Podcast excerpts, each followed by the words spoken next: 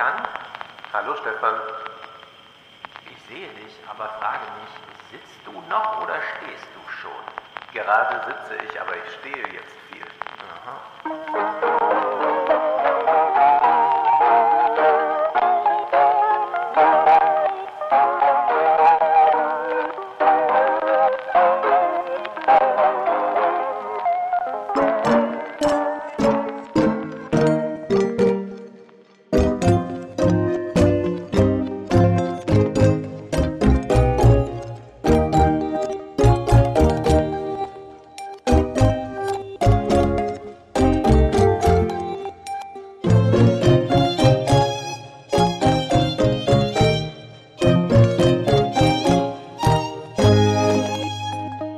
lass mich raten. Du hast hier ein Stehpult gesehen, nachdem du es bei mir gesehen hast. Ganz richtig, ich war bei dir und dachte, ich brauche ein solches Stehpult, da kann man den Laptop draufstehen und dann kann man stehend schreiben. Ja. Ich hatte schon mal mit dem Gedanken gespielt, habe aber dann noch nicht so richtig was gefunden und das war jetzt aber für mich ein Anlass äh, zu sagen, schick mir den Link, ich will das auch haben. Gestern gekommen, gleich aufgebaut, es steht jetzt da, es ist wunderbar. Ich habe gestern vier Stunden schon daran gestanden. Ich habe gestern 16.000 Zeichen getippt. Ich bin so begeistert. Also ich habe jetzt einen Run. Es ist hervorragend. Es ist ein ganz neues Gefühl. Zum Lesen würde ich nach wie vor sagen, möchte ich lieber sitzen. Das ist nicht so meine Haltung. Vor allem ist man dann auch eher in so einer Buckelhaltung. Das glaube ich ist dann Ja. noch nicht so toll. Dann kann man es lieber am Schreibtisch machen. Aber tippen auf dem Computer, dort stehen, es ist ganz, ganz wunderbar. Siehst du, du bist immer eine Etage über mir. Ich lese im Liegen, schreibe dann im Sitzen, aber wenn mich meine, und da bin ich ganz Sklave meiner Technik, wenn mir meine Uhr darauf hinweist, Stefan, stell dich hin, dann stelle ich mich hin. Und das äh, kann man vielleicht allgemein empfehlen. Ähm, viele erzählen irgendwas von hochfahrbaren Schreibtischen und so. Ja, das geht, nur wenn du auf den Knopf drückst und da ist ein kleiner Motor und der pumpt irgendwo rum und dann fährt der Schreibtisch hoch, dann dauert es eine Minute, bis der oben ist. Und einfach sich hinzustellen und sofort weiterzumachen. Äh, also so, dass der Computer fast gar nicht merkt, dass man äh, zwischendurch sich kurz woanders hinbewegt hat, weil der Satz einfach in der gleichen Geschwindigkeit fortgeführt wird. Das ist genau richtig. Keine Ablenkung, äh, deswegen keine, äh, keine 1000 Euro teuren hochfahrbaren Schreibtische kaufen, sondern 100 Euro teure Stehpulte, an die man einfach Ja. sofort wechseln kann.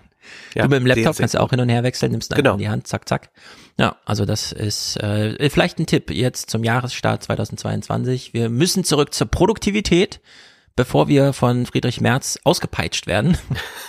und da lohnt es sich doch, wenn schon Homeoffice, dann auch mit Stehoption.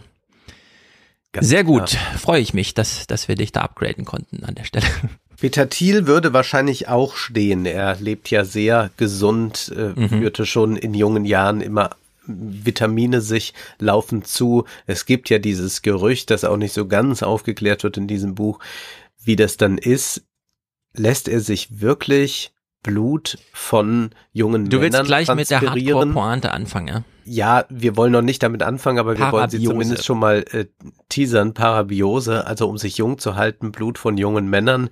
Es ist äh, obskur, aber es ist nicht das einzige Obskure im Leben von Peter Thiel Ja, pass auf, in jetzt, seiner Weltanschauung. Parabiose schon, ich hätte sie mir ja aufgehoben, aber jetzt hast du die Katze schon aus dem Sack gelassen. Sie steht auch erst im Epilog oder wie das am Ende heißt. Mhm. Also abs, im Abseits sozusagen. Aber äh, ich habe auch während dieses Buchs die ganze Zeit gedacht, was für eine verdrehte Welt. Äh, Peter Thiel gehört mit zu den Anführern und es ist heute ist 6. Januar, also heute vor einem Jahr stürmten die das Parlament dort.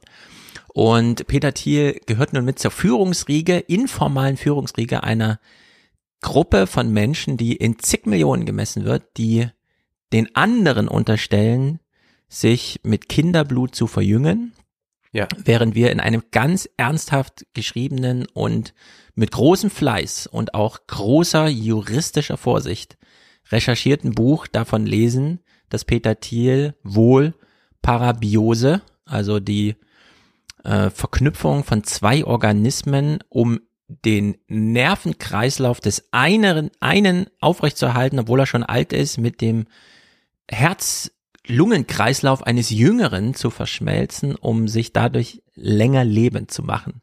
Wo das sich getraut wird, drin zu schreiben, wo wir also irgendwie dann doch denken, das kann nicht völlig aus der Luft gegriffen sein. So, und das ist aber nur die Pointe in einem Buch, bei dem wir, wenn wir es lesen, über hunderte Seiten uns die ganze Zeit fragen, und diejenigen, über die hier gerade geschrieben wird, unterstellen anderen einen Deep State. Ja. ja Deep State Ideologie, Ja. während sie selber Ja. so vorgehen. Ja. Also das ist ja wirklich äh, absolut verdreht. Und damit können wir wieder zum Anfang zurückspringen Ganz und genau. beginnen. Lass mich einen ganz kurzen Abschnitt vorlesen und dann kannst du sofort weitermachen, worum es eigentlich dem Autor hier geht. Und zwar sagt er ganz klar, wir haben Thiel unterschätzt und wenn ich sage wir, dann meint das auch New York Times, äh, dann meint das, dass äh, Karas Fischer mal so ein Porträt schreibt und sagt, ja, das ist der intelligenteste Investor oder so etwas, aber überhaupt nicht die Dimension erkennt. Also mehrmals kommt er auch gerade auf New York Times und so zu sprechen, dass man äh, das nicht erkennen wollte, nicht äh, oder vielleicht äh, einfach billigend in Kauf genommen hat. Also wir können ja auch hinzufügen, Peter Thiel hat den Frank Schirmacher Preis bekommen. Auch das ist etwas, was man überhaupt nicht nachvollziehen kann. Laudatio hattest du mir dann erzählt, hat Sebastian Kurz gehalten. Auf Wunsch von Thiel, ja. Wir Auf können Wunsch das aber nachher Thiel. gleich einordnen. Ich kann es Ja. mir jetzt erklären. Äh, Okay. Ist, steckt eine Erklärung im Ich Buch. bin sehr gespannt. Und nun heißt es hier ziemlich am Anfang, Thiel wird manchmal als Vorzeigekonservativer der Tech-Branche porträtiert. Eine naive Ansicht, die seinen Einfluss stark unterschätzt. Mehr als jeder andere Investor oder Unternehmer des Silicon Valley. Sogar mehr noch als Jeff Bezos oder die Google-Gründer Larry Page und Sergey Brin oder Zuckerberg selbst ist er für die Entstehung der Ideologie verantwortlich, die das Silicon Valley inzwischen prägt. Dass technischer Fortschritt unerbittlich realisiert werden muss, gänzlich oder zumindest weitgehend ungeachtet der potenziellen Kosten oder Gefahren für die Gesellschaft. Ja, und äh, das ist eine sehr gruselige, aber wohl zutreffende Prämisse, denn sie wird die ganze Zeit bestätigt. Vielleicht wir, klar, diese Bücher in Amerika, die gehen immer los mit, ich habe 100 Gespräche geführt und das ist dann so und so weiter. Ähm, der Chefkin macht es ein bisschen ausführlicher, aber nicht zu explizit und fängt ja an, erstmal zu schreiben, 2016 war Peak Silicon Valley. Das scheint ja auch so der Zeitpunkt zu sein, also heute vor fünf Jahren, ähm, wo er sich so dachte, eigentlich müsste man darüber mal schreiben. Und wir haben ja auch von Adrian Daub, wir haben ja sein Buch gelesen. Mir ist ja Adrian Daub als Autor auch damals aufgefallen, weil er in der Neuen Zürcher oder so äh, so ein Peter Thiel, die Ideologien des Peter Thiel oder so aufschrieb. Und ich so gedacht, was, äh, was schreiben die da, ja? Was ist denn da los? Mhm. Wo man, wo man so ein, so ein tiefes Bedürfnis der Autoren merkt, darüber muss jetzt mal geschrieben werden, auch wenn wir noch nicht den Leser mit dem ersten Text überzeugen, sehr viele Fragezeichen zurücklassen oder sonst irgendwie, aber das gehört jetzt mal äh, irgendwie so in den roten Faden gebunden. Und äh, das haben wir ja hier auch wieder. Also es ist ein ganz spektakulärer Text, so insgesamt als Text einfach, der uns hier so Angebote gemacht, äh, mal etwas zu beobachten, was wir bisher nicht sehen, auch weil Peter Thiel sich selbst so versteckt hält. Und auch der Mut dazu gehört, zu sagen, ja, wir bauen jetzt hier mal ein Bild zusammen aus einzelnen Puzzleteilen. Das wird aber nicht vollständig, aber es wird uns trotzdem einiges sagen. Und klar, ein paar Sachen bleiben einfach blank. Und äh, da fand ich es ganz gut, dass man, dass man schreibt, so 2016 ohne gleich mit der Tür ins Haus zu fallen, als Trump gewählt wurde und der Brexit passierte und so weiter. Das wissen wir alles, das haben wir im Hinterkopf. Aber ja, 2016 war Peak Silicon Valley. Da hat sich irgendwie die Idiotie ähm, durchgesetzt. Da ist sie Mehrheit geworden. Irgendwie so, ja. Ja. Also das können wir ja soweit abbilden und äh, in der Hinsicht ein ganz guter Start ins Buch. Thiel schaut also auf die Welt und äh, er hilft Zuckerberg aus der Patsche, als es plötzlich hieß, im Wahlkampf noch, Facebook ist ja viel zu links, hier kommen ja die Rechten äh, gar nicht zur Geltung, wir werden ja hier aussortiert. Äh, diese kleine Posse mit den äh, Trending Topics und so weiter. Habe ich ja damals auch bei Übermedien drüber geschrieben, ja, aber so, ja gut, die haben halt manipuliert, statt irgendwelche Algos gewähren zu lassen, haben, saß er einfach in der Redaktion, hat halt ausgewählt, wir lassen mal New York Times, Washington Post und so Texte durch. Und das hatte halt so einen linkslastigen Anstrich, wo man sich fragen muss, ja, linkslastig und so. Naja, aber jetzt so im großen Bild macht das irgendwie alles Sinn. Äh, wir haben auf der einen Seite so diese Ideologen wie Zuckerberg, der ja gar nicht so viel liest, anders als Thiel, also nicht so eine Leseratte, aber trotzdem begegnen sie sich da äh, in dieser Art der Ideologie und müssen sich dann schon gegenseitig aus der Patsche helfen gegen eine Gesellschaft, die glaubt, dass sie diesen Chefs die nun wirklich äh, mit sagenhafter Macht regieren, Böses will oder so, ja. Also man weiß ja. gar nicht, ist man hier so richtig in der Ideologiearbeit oder ist das, ähm, ist das äh, Marketing, was da abläuft? Naja, also äh, in der Hinsicht ist das Buch da von Anfang an sehr gut aufgestellt und sagt auch ganz ehrlich, Zitat, Thiels Ideologie oder die Thiel-Ideologie ist komplex und zum Teil widersprüchlich, aber damit kann man ja trotzdem arbeiten. Macht man dann also auch und dann fängt er so mit Schlagworten an, Monopole sind gut, Monarchien sind effizient und die Tech-Gründer sind natürlich gottgleich. Also alles, was wir eigentlich nicht so unterstützenswert finden als Sicht, das muss man hier erstmal als, also das ist erstmal Ausgangslage, ja. Auf der Basis beobachten wir das jetzt. Und dann hat er, kommt er ja gleich mit Erik Schmidt, der ganz beeindruckt ist von Thiel und dann mit dem Zitat auffällt, wir brauchen Menschen, die die Lehrmeinung in Frage stellen. Und wir haben schon mit Erik Schmidt einen, der sich vor zehn Jahren vor die Weltpresse stand, äh, stellte und sagte, also wir können bösen Kurse voraussagen, aber wir machen das nicht, weil wir es für unethisch halten. Und alle haben sich damals gefragt, meint er das gerade ernst oder ist das wieder nur Marketing? Also können Sie wirklich Börsenkurse voraussagen mhm. oder sagt er das nur, damit alle Investoren denken, die können Börsenkurse voraussagen, dann investiere ich mal. Mal gucken, ja. da kommt bestimmt noch Großes. Ja, also die, diese Art von, sind wir schon in der Realität oder äh, ist das schon Matrix? ja, so lesen wir das eigentlich die ganze Zeit und sind dann doch äh, super gefesselt. Vor allem, und das ist ja erstaunlich, dieser junge Thiel, dieser Überflieger, der jede, also jede Prüfung einfach mit besten Noten ablegt, damit auch immer angeben will, aber immer merkt, nee, das ist das falsche Milieu. Ich bin hier im falschen Milieu. Ich werde verlacht äh, ich werde ignoriert, aber eigentlich bin ich doch jetzt schon euer König. Ich bin doch jetzt schon euer Chef eigentlich. Ja, ja das, ist, ist die Haltung, die er eigentlich als Kind schon hat und ich verstehen kann, dass sich die anderen Kinder ihm nicht unterwerfen.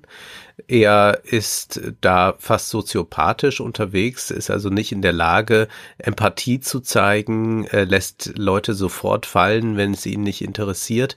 Und er ist jemand, der äh, sehr früh glaubt, eigentlich so eine Parano äh, Paranoia entwickelt, dass äh, die Welt ihm Böses will und dass er nur, wenn er die Welt beherrscht und entsprechenden Reichtum sammelt, sich davor schützen kann. Äh, später wird das dann dazu führen, dass er versucht, irgendwo sich Staatsbürgerschaften zu beschaffen, ja. äh, Bunker zu bauen und was es noch so alles dann ich gibt. Oder auch das Weltall ist natürlich eine gute Exit-Strategie für all das. In jungen Jahren geht das noch nicht so gut, aber er ist ein äh, genialer Schachspieler und er ist jemand, der sehr früh erkennt, dass man es doch eigentlich mal ganz gut aushalten kann, wenn man vollkommen gegen den Strom schwimmt. Und es ist erstaunlich, wie er sich also in den 80er Jahren, er ist ja ein Kind eines Einwanderers, also mit einem Jahr sind die Eltern von Deutschland nach mhm. Amerika mhm. gezogen, äh, wie er dann sagt, die liberalen Eliten und das schon gleich verbindet mit postmoderne Linke, Kulturmarxismus und so weiter. Also ja. der ganze Jordan Peterson Diskurs, den finden wir da schon komplett. Ja, also das ist so erstaunlich, dass das in den 80er Jahren schon ist.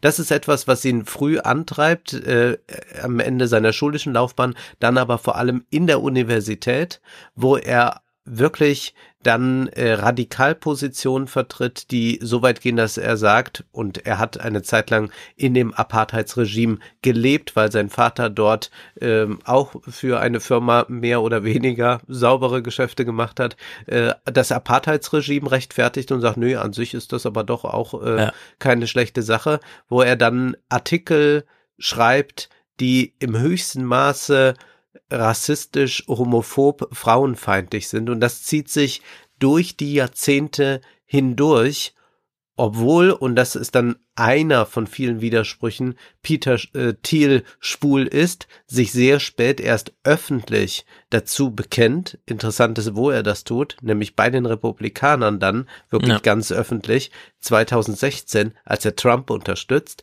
Aber zuvor durchaus in der Lage ist, eine Zeitschrift mit herauszugeben und zu betreuen, in der Artikel erscheinen, dass die Homosexuellen das Unglück für die Gesellschaft sind, äh, dass sie äh, AIDS bringen werden, dass sie äh, moralische Verlotterung bringen werden und, und, und. All das wird ähm, in dieser Zeitschrift stattfinden. Er wird äh, homophobe Äußerungen von äh, Kommilitonen verteidigen bis aufs Messer. Und das wird immer das sein, dieses gegen den Strom schwimmen und dieses Free Speech Ding, das in eine Richtung getrieben wird, bei der es eigentlich immer nur darum geht, den anderen zu schockieren und dann im rechten Moment an Macht zu gewinnen. Und das ist ja. auch die Geschichte einer großen Machtakkumulation, die wir hier lesen. Hm. Und es bietet sich auch an, relativ früh so küchenpsychologisch sich so einen Reim drauf zu machen. Peter Thiels Familie zieht also 68 nach Amerika und die Eltern werden sofort fanatische Republikaner. Und das Phänomen kennt man ja immer wieder häufiger. Also das ist dann fast so eine Dankbarkeit. Danke, dass ihr uns hier so aufnehmt. Wir äh, zeigen euch jetzt mal, wie angepasst wir hier sind. Nixon macht das Angebot, äh, ihr müsst nur äh, mir folgen sozusagen und das richtig auf die Spitze treiben. Und dann funktioniert das schon. Und dann hat er, und das wird ihm ja hier so vom, vom Autor dann unterstellt, er schwamm immer gegen den Strom, aber wendete das Blatt dann immer. Also er hat ganz Stanford und seinen Schulen unterstellt, dass sie ihm eigentlich nur Böses wollen. Gleichzeitig sagen aber seine Freunde über ihn Jahrzehnte später, also vor dem hatten wir immer Angst, der wollte uns eigentlich immer irgendwas Böses. Ja. So, er hat es immer so verdreht. Oder eben dieser Review, sehr erstaunlich, 1988, äh, die Kondominitiative in San Francisco, weil vier Prozent der Stadtbevölkerung damals an AIDS, äh, mit AIDS infiziert waren, 50 Prozent der schwulen Männer. Also eine richtige Epidemie, ohne dass da eine Maske hilft oder eine Impfung oder sonst irgendwas. Man musste also wirklich politisch was tun äh, mit den sogenannten nicht pharmazeutischen Interventionen. Und dann sitzt dieser Review da, diese äh, quasi Schülerstudentenzeitung und agitiert dagegen an, äh, wie sonst nichts, während gleichzeitig die Vermutung läuft, ja, in der Redaktion sind alle schwul. Ja. Ja, also wieder so diese komplette Verdrehung von innen und außen. Ähm, also es ist wirklich äh, der Soziologie Was wir zum Teil aus radikal-katholischen Kreisen kennen. Also da ja. Äh, gibt es ja auch diese Phänomene dann, dass äh, dann irgendwann später auftaucht, ja gut, die haben da halt immer Orgien gehabt, aber die haben äh, dann äh, jederzeit publiziert, äh, dass äh, die Homosexuellen unser Verderben sind. Genau, aber wir, also wir sehen hier in der Soziologie gibt es so eine Idee von, wie soll man sagen, Invertierung. Äh, also ein der ganz berühmten Ideen ist, wenn man eine Demokratie, wenn man eine Gesellschaft wie eine Demokratie führen will, dann muss man die Parteien aufstellen wie Armeen. Also dann braucht man genau in den Parteien, die für die Demokratie antreten, eine Hierarchie, einen klaren Chef, eine klare Struktur, Aufgabenverteilung. Also die SPD äh, kämpft gegen die Nazis sozusagen. Nur so funktioniert. Und so sehen wir das bei ihm hier auch wieder. Das ist die totale Invertierung. Wir sehen so eine Gesellschaft, wie sie ist, und dann dieses gegen den Strom schwimmen. Also wir sondern uns von ihr ab, indem wir das, was wir ablehnen, eigentlich komplett übertreiben, in der Hoffnung, dass es am Ende schon gut ausgeht. ja, also dieses, dieses Bild steckt da immer wieder drin. Insbesondere, wenn Peter Thiel ganz auf sich selbst zurückgeworfen wird.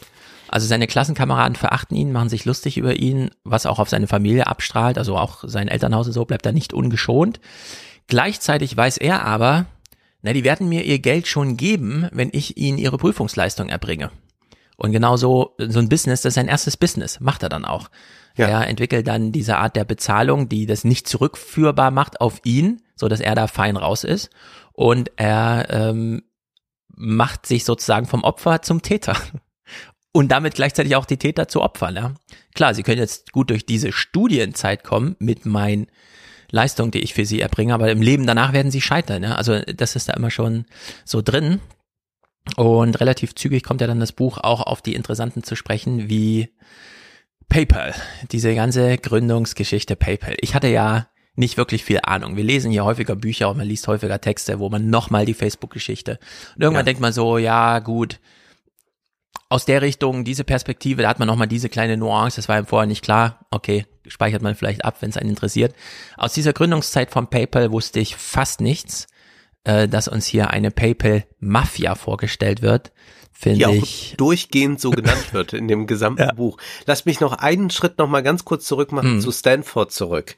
Äh, denn äh, Peter Thiel ist natürlich nicht ein Solitär insofern, als er vollkommen selbst diese Gedanken entwickelt, sondern er liest relativ viel und er liest diese typischen libertären Autoren, allen voran natürlich Ayn Rand. Er wird später ja. auf René Girard stoßen, was ihn sehr, sehr interessieren wird, also diese Idee äh, der Sündenbock-Theorie, dass eine Gesellschaft sich immer wieder einen Sündenbock aussucht. Das könnte man ja auch jetzt als ganz humanistische Theorie lesen und rezipieren und könnte sagen, ja, wie schlimm, wir müssen irgendwie was tun, dass diese Sündenböcke nicht, ähm, dass, äh, dass eine Gesellschaft nicht diese Sündenböcke kreiert. Für Thiel folgt daraus aber, sich selbst erstmal als, äh, als der Sündenbock zu identifizieren, als Opfer zu identifizieren, etwas, was wir im rechten Diskurs ja sehr häufig finden, das sind immer Opfer, äh, mhm. äh, die dann sagen, seht doch her, was, wir, wir dürfen nirgends mehr äh, vertreten sein, wir werden nicht in Fernsehtalkshows eingeladen, etc.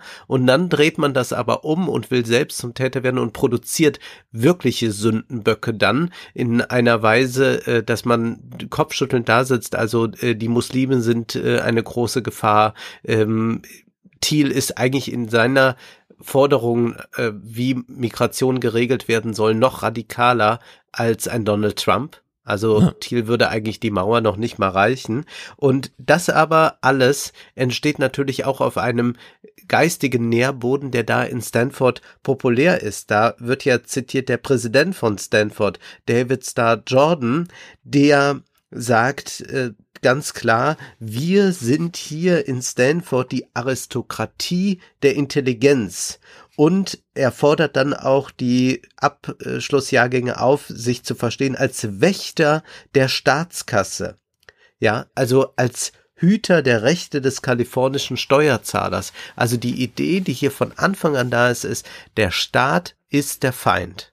Und wir sind jetzt dazu ausgebildet, gegen diesen Feind zu kämpfen. Und das kann man mitunter auch tun, indem man mit der Politik paktiert sofern, ja. insofern sie eine rechte Politik ist. Genau. Das ist das also der Nährboden, auf dem das alles entsteht. Diese ja. extreme Staatsfeindlichkeit, die in Stanford selbstverständlich dazugehört zum Geist des Silicon Valley. Genau, also gerade weil wir heute am 6. Januar sind, das äh, wird ja hier im Buch genannt als die Verselbstständigung des Thielismus. Und es gibt eine sehr gute Arte-Reportage, die ich jetzt auch im Fernsehpodcast mal schauen werde, äh, wo so dargestellt wird, wie sich die ganzen Milizen und Gruppen, die sich immer gebildet haben, um für die Verfassung, wie man sie halt dann da deutet, gegen die Regierung zu kämpfen. Und plötzlich hatte man in der Regierung selbst seine Führung. Da sah man sie plötzlich. Und dann gibt's diese Art der Verselbstständigung, dass Trump nur noch sagen muss, ja, diese Gretchen Whitmore, die nervt einen ja wirklich. Und zack, am 30. April wird das äh, einfach das äh, Kapitol da von Gouverneurin Wittchen, äh, Wittmar einfach gestürmt, so wie wir es dann dreiviertel Jahr später in Washington gesehen haben. Und dann macht es erst, ah ja, stimmt, das gab ja am 30. April schon mal so einen Sturm auf so ein Kapitol in Amerika. Und dieser René Girard, den du schon genannt hast, der ist ja ganz wichtig, weil äh, Thiel den nicht nur als Autor begegnet, sondern als Lehrer selbst. Also er ist bei ihm in den Veranstaltungen, macht später mit ihm Seminare und lernt dort das mimetische äh, Begehren kennen. Äh, wir wollen immer nur, was andere schon haben und nur äh, sozusagen im Wettkampf äh, entstehen unsere Bedürfnisse gar nicht, weil wir echte Bedürfnisse haben. Und da zieht er ja vieles draus. Und äh, ist ganz interessant, wie man auf der einen Seite sagen kann, ich verabscheue Neid, denn das heißt ja nur, es ist ja nicht mein Bedürfnis, sondern ein anderer zwingt mir durch sein Verhalten mein mhm. eigen, also weckt bei mir Begehren, das ich eigentlich gar nicht habe ich brauche eigenes Begehren und dann das hohe Lied auf die Gier. Kein Neid, ja. aber Gier, also Gier darf die Welt antreiben. Während wir dann äh, in der Auseinandersetzung mit Elon Musk, als sie Businesspartner sind, schon sieht, nee, also das ist Neid, was da stattfindet, ja. Wenn Peter Thiel nur vier Prozent des Unternehmens besitzt und Elon Musk aber 13 und äh, deswegen werden da die ganzen Intrigen gesponnen, dann ist das nicht Gier, sondern das ist diese Neid, dieser, dieser Neid, gegen den er sich da eigentlich vorher fast mit so einem religiösen Eifer ja, in sein Weltbild das eingebaut hat. Diese Zeit da mit ähm, PayPal ist ja auch für ihn ganz interessant. Also er gründet, äh, wie hießen sie alle, Conf, Confin, Confinity ist so einer dieser Vorläufer. Mhm. Von Seiten Elon Musk kommt X als Zahlungsdienstleister mit rein. Zusammen äh, dann PayPal X, PayPal, PayPal X, wie auch immer. Sie sind sich ja nie einig, wie sie es nennen wollen, weil sie beide den Anspruch haben, da eigentlich äh, die Treiber zu sein. Und hier, um schon mal Schirmacher zu nennen, kam mir auch wieder dieser Gedanke, den Schirmacher damals im Schweizer Fernsehen geäußert hat. Äh, Ideen kommen immer über zwei Arten auf die Welt, entweder in einem Buch oder in einer Technologie. Und Peter Thiel hat es in seiner Uni-Zeit mit Büchern versucht. Er hat geschrieben wie ein Blöder, hat gelesen wie ein Blöder, äh, wollte darüber Ideen aussondern. Werden. Er wollte Ideen Bestseller aufnehmen. schreiben, ist ihm erst sehr viel später ja. dann äh, mit Zero to One gelungen. Genau. Ähm, aber er hat schon relativ viel publiziert und nicht ganz unerfolgreich. Also er hat ein Buch gegen ähm, Political Correctness. Wenn ich das jetzt so sage, dann klingt das so, als ging es jetzt nur darum, dass einem manche Richtlinien zu weit gehen oder man die irrsinnig findet. Also das ist jetzt nicht damit gemeint. Äh, ich äh, schüttel ja bei manchen Geschichten auch den, den, äh, den Kopf, wenn man da so manche Woken bei Twitter erlebt, die sich dann da zappeln wegen Unsinnigkeiten. Also ja. hier geht's jetzt wirklich um eine Free Speech, die auch noch Holocaust-Leugnung mit einbezieht und sagt, können wir auch noch alles machen. Also das ist ein, ein Radikalprogramm, auf dessen Grundlage eigentlich ein demokratisches Verständnis nicht mehr realisierbar ist. Ja. Und das soll auch gar nicht realisierbar sein. Thiel deutet an einer Stelle mal an, ja, vielleicht könnte eigentlich das US-Militär uns viel besser führen als eine US-Regierung. Also mhm. das muss man sich wirklich ganz klar machen. Also es geht hier nicht darum zu sagen, äh, wer kann dann jetzt mal noch mitreden und sollte man noch eine zweite Meinung einholen, sondern es geht hier um eine radikale äh, Disruption oder Destruktion äh, des Diskurses und das ist in einer Weise radikalisiert, dass es äh, einen erschreckt und wäre er nur Sachbuchautor geworden, dann wäre er jetzt wahrscheinlich wie Tucker Carlson oder so ja. einer dieser, dieser, mit denen er ja auch zu tun hat. Also ja, ja. Die, die, die gehen da ja alle ein und aus, das ist ja alles gar kein Problem. Äh, dann wäre er einer von diesen, aber er hat, und damit müssen wir jetzt wirklich zu PayPal kommen, er hat eine, eine viel mächtigere Instanz geschaffen, um diese Ideologie des Free Speech eigentlich auf die Finanzialisierung zu übertragen. Hm. Genau.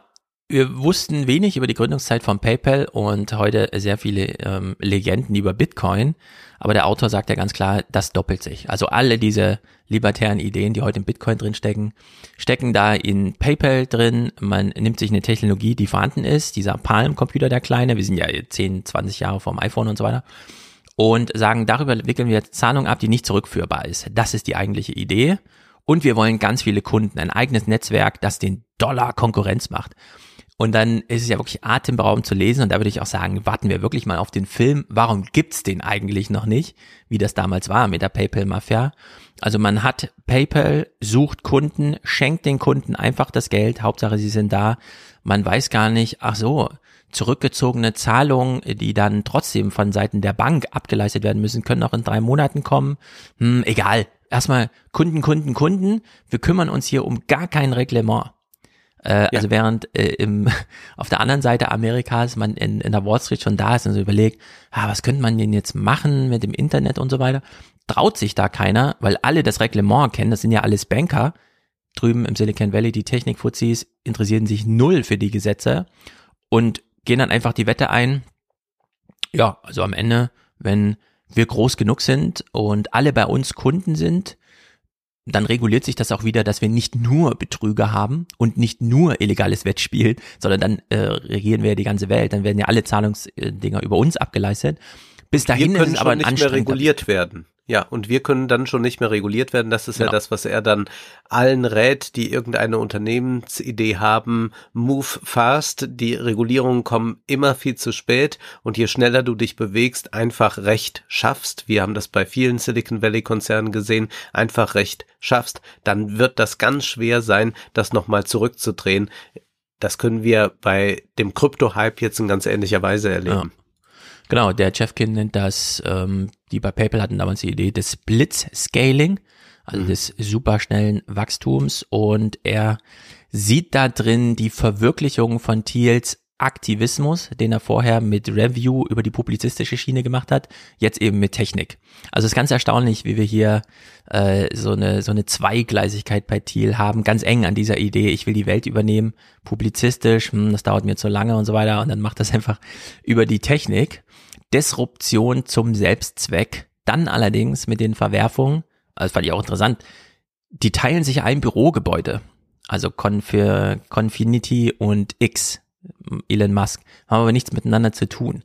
Dann stehen sie unten vor der Tür und rauchen, weil sie sich ein Mülleimer teilen und dort gerade der Businessplan des jeweils anderen Unternehmens drin liegt und das dann gelesen wird, denken sie, hm, mit denen könnten wir eigentlich zusammenarbeiten und dazu kam es dann, also X und PayPal schließen sich zusammen Thiel besitzt nur drei Prozent von allem. Musk, weil er eben als Techie und so weiter einfach mehr Skin in the Game hatte, 14%. Thiel ist wahnsinnig neidisch.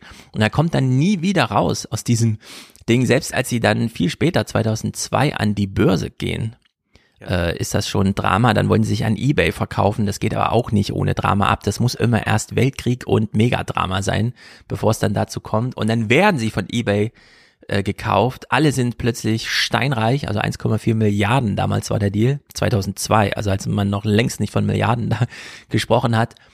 Thiel am selben Tag verabschiedet er sich, wettet gegen eBay, kämpft wieder gegen alles, was er davor aufgebaut hat, weil es jetzt nicht mehr seins ist und so weiter. Ja. Und das ist wirklich auch brutal, das so zu lesen. Das Gleichnis, was dann der Autor aufmacht, ist ja, George Soros hat damals mit dem Pfund gegen die britische Regierung gewettet und gewonnen und Peter Thiel hat sich ja auch mit der ganzen Welt angelegt, so. Ja, und also immer ist bescheuert. er der Revolutionär, es heißt dann hier, Thiel hielt mit seinen revolutionären Ambitionen nicht hinter dem Berg. Er kommunizierte sie ganz offen an Mitarbeitende und Investoren, die drei Millionen US-Dollar in das Unternehmen steckten, die sie Thiel auf einer Pressekonferenz im Juli 1999 mit Hilfe des Palm Palette überwiesen. Papiergeld ist eine vorsintflutliche Technologie, erklärte Thiel im selben Jahr auf einer Sitzung. Er sprach von PayPal als dem potenziellen Microsoft des Zahlungsverkehrs. Doch das war erst der Anfang, denn Papiergeld war auch ein Mittel zur Ausübung staatlicher Kontrolle. Was wir als praktisch für den amerikanischen Verbraucher bezeichnen, wird für die Schwellenländer natürlich revolutionär sein, setzte Thiel hinzu. Regierungen setzen Inflation und machen auch groß angelegte Währungsabwertungen, um ihren Bürgern Vermögen zu entziehen. Das wäre mit PayPal unmöglich. No. Also dieses Gespenst der Inflation, das wir ja in der Kryptoblase auch laufend sehen. Das ist also etwas, was hier Thiel auch schon ganz deutlich bedient. Er sagt bei den Entwicklungsländern, aber es geht auch generell darum, der Staat ist ein Räuberstaat, der will alle Sparer, der will überhaupt alle Bürger enteignen und davor muss man sich in irgendeiner Weise schützen. Mhm. Lasst uns gemeinsam eine Struktur aufbauen, die dem staatlichen Zugriff entzogen ist. Genau, so. Und damit kommt Peter Thiel zu Geld, indem er das Geld revolutioniert und ist plötzlich Millionär. Er kann also auch seine große Idee endlich mal angehen, so einen Fonds zu gründen und als Investor tätig zu werden. Und das zweite Mal in seinem Leben begegnet ihm Atombombe. Äh, denn er ist ja damals schon nach Südafrika gegangen, weil sein Vater in so einer Uranmine da irgendwie mitgearbeitet hat. Da ging es natürlich auch um Atombombenmaterial. Dann als Investor, als er 2002 plötzlich Geld hat und sein Confinity Investment Fonds da irgendwie aufzieht, äh, kommt ihm die Idee des Frackings unter. Also Erdgas im Erdreich. Und wie lockert man Erdboden auf, wenn man mal ganz viel Erdboden auflockern will? Man zündet Atombomben. Also das war einfach so eine Idee, die man da so durchgepeitscht hat. Es kam dann denn natürlich nicht dazu und so, aber das ist einfach äh, immer eine Nummer zu groß, ja. Bei jedem biografischen Schritt, den er tut, ist es, da sieht man es immer eine Nummer zu groß. Und 2002 sind wir natürlich ein Jahr nach 2001, dem 11. September. Und 2004 nimmt er sich René Girard, äh, veranstaltet eine Konferenz mit der Frage, wie können wir eigentlich Terrorismus bekämpfen? Und dann Denn, ist die erste Antwort technische Überwachung. Ja. Denn und dann die erinnert US-Regierung, also die Bush-Regierung, die wir ja als Hardliner-Regierung jetzt sofort uns mhm. wieder in Erinnerung rufen, die ist ihm viel zu lasch. Genau, die kommt nicht vorwärts. Die große Kritik, die kennen wir alle noch. Damals haben ganz viele unterschiedliche Geheimdienste irgendwas gemacht und keiner hat mal die Fäden zusammengeführt. Da ist ich dachte, die kann man doch zusammenführen, die Fäden. Das sind doch alles Daten, die vorliegen, die muss man doch immer ordentlich verrechnen. Und dann erinnert er sich, ah, wir haben doch damals 98, 99 Igor gegründet. Als man nämlich bei PayPal festgestellt hat, ah, hier findet doch ganz schön viel Betrug statt auf unserer Plattform, ist man dem mal nachgegangen und hat festgestellt, ein einziger Typ Igor hat man ihn genannt, in Russland, hat so viele PayPal-Konten aufgemacht und miteinander verschachtelt, damit man sich immer, komm, hol doch auch deine Freunde hierher, dann schreiben wir dir 10 Dollar gut, dass er mehrere zig Millionen Dollar, 20, 25 Millionen Dollar oder so aus PayPal abgezogen hat. Und die Software, die man damals geschrieben hatte, um Igor zu finden, hat man sich gedacht, aus der können wir doch jetzt einfach mal Terrorismus-Such Algos schreiben. Also hat man das gedacht und das Softwareprojekt hatte dann den Namen Palantir. Äh, der Name von den Palantiri aus Tolkiens ähm, Mittelerde diese Trilogie. Steine. Genau, diese komischen Steine, von denen man, also ich kenne das ja alles nicht, habe es jetzt nur hier so gelesen, die auch so Aber ein Herr der Ringe ist ganz wichtig sollen. für ihn. Ja, ja. Und Herr der Ringe ist eine ganz wichtige Referenz, äh, wenngleich er eher äh, Sauron gut findet. Also den Superbösewicht. Genau, so und damit ist Palantir im Grunde aus der, also geschöpft, einfach so als Idee, es ist am Anfang so eine Software-Idee, weil im amerikanischen Militär die Suche nach genau so einer Art von Software groß ist, entsteht das natürlich auch ziemlich schnell als handfeste Unternehmung. Ähm, die erste Software, die man dann aus dem Palantir-Projekt raus entwickelt und für so marktreif hält, dass man die den Militärs anbietet, heißt Inception. Ja. Also wir sind hier wirklich ganz tief Nach drin. dem Nolan-Film auch benannt, natürlich, ja. Ja, also es muss alles zusammenpassen. Und dieses Marketing war wieder mafiamäßig organisiert. Man ist nämlich einfach direkt ins Militär. Man hat sich die mittlere Führungsebene dort angeschaut, hat die einzelnen Soldaten angequatscht und gesagt, hier, kauf doch mal. Und einer der großen Fürsprecher, der damals sagte, auch gerade frisch befördert von Obama und so, äh, ja, das ist, das sieht alles ziemlich gut aus, war Michael Flynn. Michael Flynn war daran gelegen, dass das Pentagon so viel Palantir-Lizenzen wie nur irgendwie geht kauft, damit Palantir steinreich macht und gleichzeitig ähm, dieses Unternehmen ganz eng an den Staat, insbesondere ans Militär anbindet.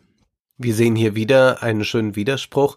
Also der Staatsfeind Ja, Thiel ist darauf angewiesen, dass er möglichst viele Staatsaufträge bekommt, sonst hätte Palantir nie funktioniert. Man hat es dann erst sehr viel später geschafft, auch an äh, Private zu verkaufen, an Unternehmen zu verkaufen, die damit was anfangen konnten. Aber nach wie vor stützt sich der Erfolg von Palantir nur darauf, dass man Staaten hat, die hinter einem stehen. Und das ist ja nicht nur dann das US-Militär und US-Geheimdienste, die darauf zurückgreifen. Und die Erfolge sind in den ersten Jahren ja einfach gar nicht vorhanden. Also das Ja, ist äh, interessant, da wird doch einfach ja. gefaked und irgendwie hätte auch Thiel noch gern dieses Narrativ gehabt, wir haben mit Palantir Osama Bin Laden geschnappt, aber nichts deutet eigentlich darauf hin, dass das äh, da überhaupt vorgekommen ist. Also man kann sagen, ja, irgendwo war auch mal Palantir vielleicht da äh, drin, aber es, es äh, gibt keinen direkten Zusammenhang. Also man hätte aber gerne dieses Narrativ und man versucht damit selbstverständlich dann auch im Ausland erfolgreich zu sein. Und es ist ja, glaube ich, nach wie vor so, du musst es als Hesse wissen, dass Hessen äh, auch investiert hat und, äh, und Aufträge an Palantir vergeben hat. die hessische Polizei hat hier Palantir-Software im Einsatz. Das geht auch schon so in Richtung Pre-Crime und so weiter. Das ist, erfährt man natürlich immer nie was und so, sind ja alles irgendwelche Staatssachen. Wenden Sie sich an Sie und die Stelle, die Ihnen dann auch keine Antwort gibt. Also es ist, ähm, ja, äh, die Software ist einfach in der Welt, wird aber allerdings nicht wie typische Silicon Valley Software Consumer Electronics mäßig, äh, also die fällt uns nicht auf, da kriegen wir keine Ja. Twitter-Anzeigen oder so. Aber das Zeug ist in der Welt und du hast schon gesagt, das funktionierte alles gar nicht. Sollte aber trotzdem funktionieren und die Entwicklungsidee kann man, glaube ich, sehr gut abschätzen, wenn man dieses Thiel-Zitat hier kennt. Ich bin lieber böse als inkompetent. Und dann weiß man schon, ja, also damit es am Ende funktioniert, biegen wir lieber zweimal falsch ab, bevor wir noch gelten, es funktioniert gar nicht. Diese Idee, dass Osama Bin Laden auch mit Palantir ähm, geschnappt wurde, das ist auch amüsant zu lesen, wie sie das auswälzen, wie sie dann das nie explizit sagen, aber immer darauf hinweisen, also sie können ja mal googeln, Palantir und Osama Bin Laden. Ja. Ja. Lesen Sie im Internet nach, was irgendwelche Verschwörungsheinis schreiben und dann, das ist so dieses Eric Schmidt-Ding, also wir können Börsenkurse voraussagen, wir machen es nur nicht. Er hat ja schon ganz äh, gute Karten äh, unter der Bush-Administration, denn da sind quasi Lektürepartner, also Leute, die auch das gelesen haben, was Thiel gelesen hat. Ayn Rand sowieso, aber Leo Strauss hat er äh, sehr stark rezipiert, wie auch die Bush-Administration unter Wolfowitz und Co. Karl Schmidt äh, wurde rezipiert. Also wir können das wirklich immer sehr gut sehen, wie also die Idee, also das, was Schirmacher da skizziert hat, Idee aus Büchern oder Technologie, wie das mhm. immer wieder so zusammengeht und dass man äh, sagt, ach ja, hier, wir haben doch eigentlich dasselbe Weltbild, äh, eine Freund- und Feind-Unterscheidung, auch eine moralische Unterscheidung, die ja äh, Strauß äh, dann auch deutlich macht mit Gut und Böse. Das ist etwas, was äh, bei der Bush-Administration großen Anklang findet, weshalb es dann Thiel auch nicht schwer hat, da immer mehr reinzustoßen. Und es ist äh, ja so erstaunlich eigentlich, dass ähm, Thiel aufgrund dieser Verbohrtheit, du hast ja Elon Musk schon angesprochen, aufgrund dieser ideologischen Verbohrtheit dann auch Investitionschancen nicht nutzt. Und zwar sagt ja Elon Musk hier, ich habe da so eine Idee mit E-Mobilität Tesla. Ja, ja. Äh, das war äh, dann in den Nullerjahren und dann ist Thiel erstmal kurz am Stutzen und sagt dann aber, naja, also ehrlich gesagt, so richtig äh, glaube ich ja nicht an den äh, menschengemachten Klimawandel. Genau, also das, das wird alles Argument, so hochgehangen, ja. das ist, das ist eigentlich gar nicht so. Und deswegen investiert er nicht, also weil er nicht an den Klimawandel glaubt. Genau. Er investiert in soziale Netzwerke, sucht sich Facebook so früh raus, dass er mit 500.000 Dollar da schon einen echten Anteil erwirbt bereut aber später viel äh, zurückhaltend gewesen zu sein. Dann, zweite Phase der Reue, er marginalisiert Facebook. Das ist ja gar keine große Innovation, das ist einfach nur krass gewachsen. Und am Ende gab es dann doch wieder große Seelenverwandtschaft äh, mit Mark Zuckerberg. Also immer diese Hin- und Her-Verdrehung. Ähm, du hast ja eben nochmal dieses, äh, das schreibt der Chefkin auch ganz explizit, mit den Büchern im Eigenverlag und diesen Konferenzen, die Thiel gemacht hat, ja. hat er sich Renommee erkauft. Aber mit Palantir ist er wirklich mächtig geworden. Also politisch mächtig, das, was er immer wollte, weshalb er auch dann bei Trump gleich mit quasi mit am Kabinettstisch saß. Er hat ja eine 150 Seite, äh, 150 Namen genannt. Die müssen alle in die Regierung und äh, wurde gleich ins Transition-Team aufgenommen. Diese es ist absurd, also man muss sich das jetzt, wenn man es noch nicht gelesen hat, äh, folgendermaßen vorstellen. Trump wird Präsident und hat dann natürlich Leute, die ihn beraten, wen soll er für welche Position besetzen. Thiel darf dann in den Trump Tower ziehen mit seinen äh, jungen Mitarbeitern und äh, dann also alles Männer, also grundsätzlich Frauen spielen in dieser äh, gesamten Teamwelt ja eigentlich fast gar keine Rolle. Es gibt Null, so eine, ja. die äh, immer so als rettender Anker da ist, die ihn dann mal irgendwie da aus der Bredouille nimmt. Dann, dann, wenn er mal eine Frau braucht, dann wird die hergezogen und dann wird die auch der Öffentlichkeit präsentiert oder so. Aber in der Regel Frauen spielen keine Rolle. Er zieht also mit diesen jungen Männern dann in diesen Trump Tower. Alle sehen aus wie Models, äh, sagt dann einer.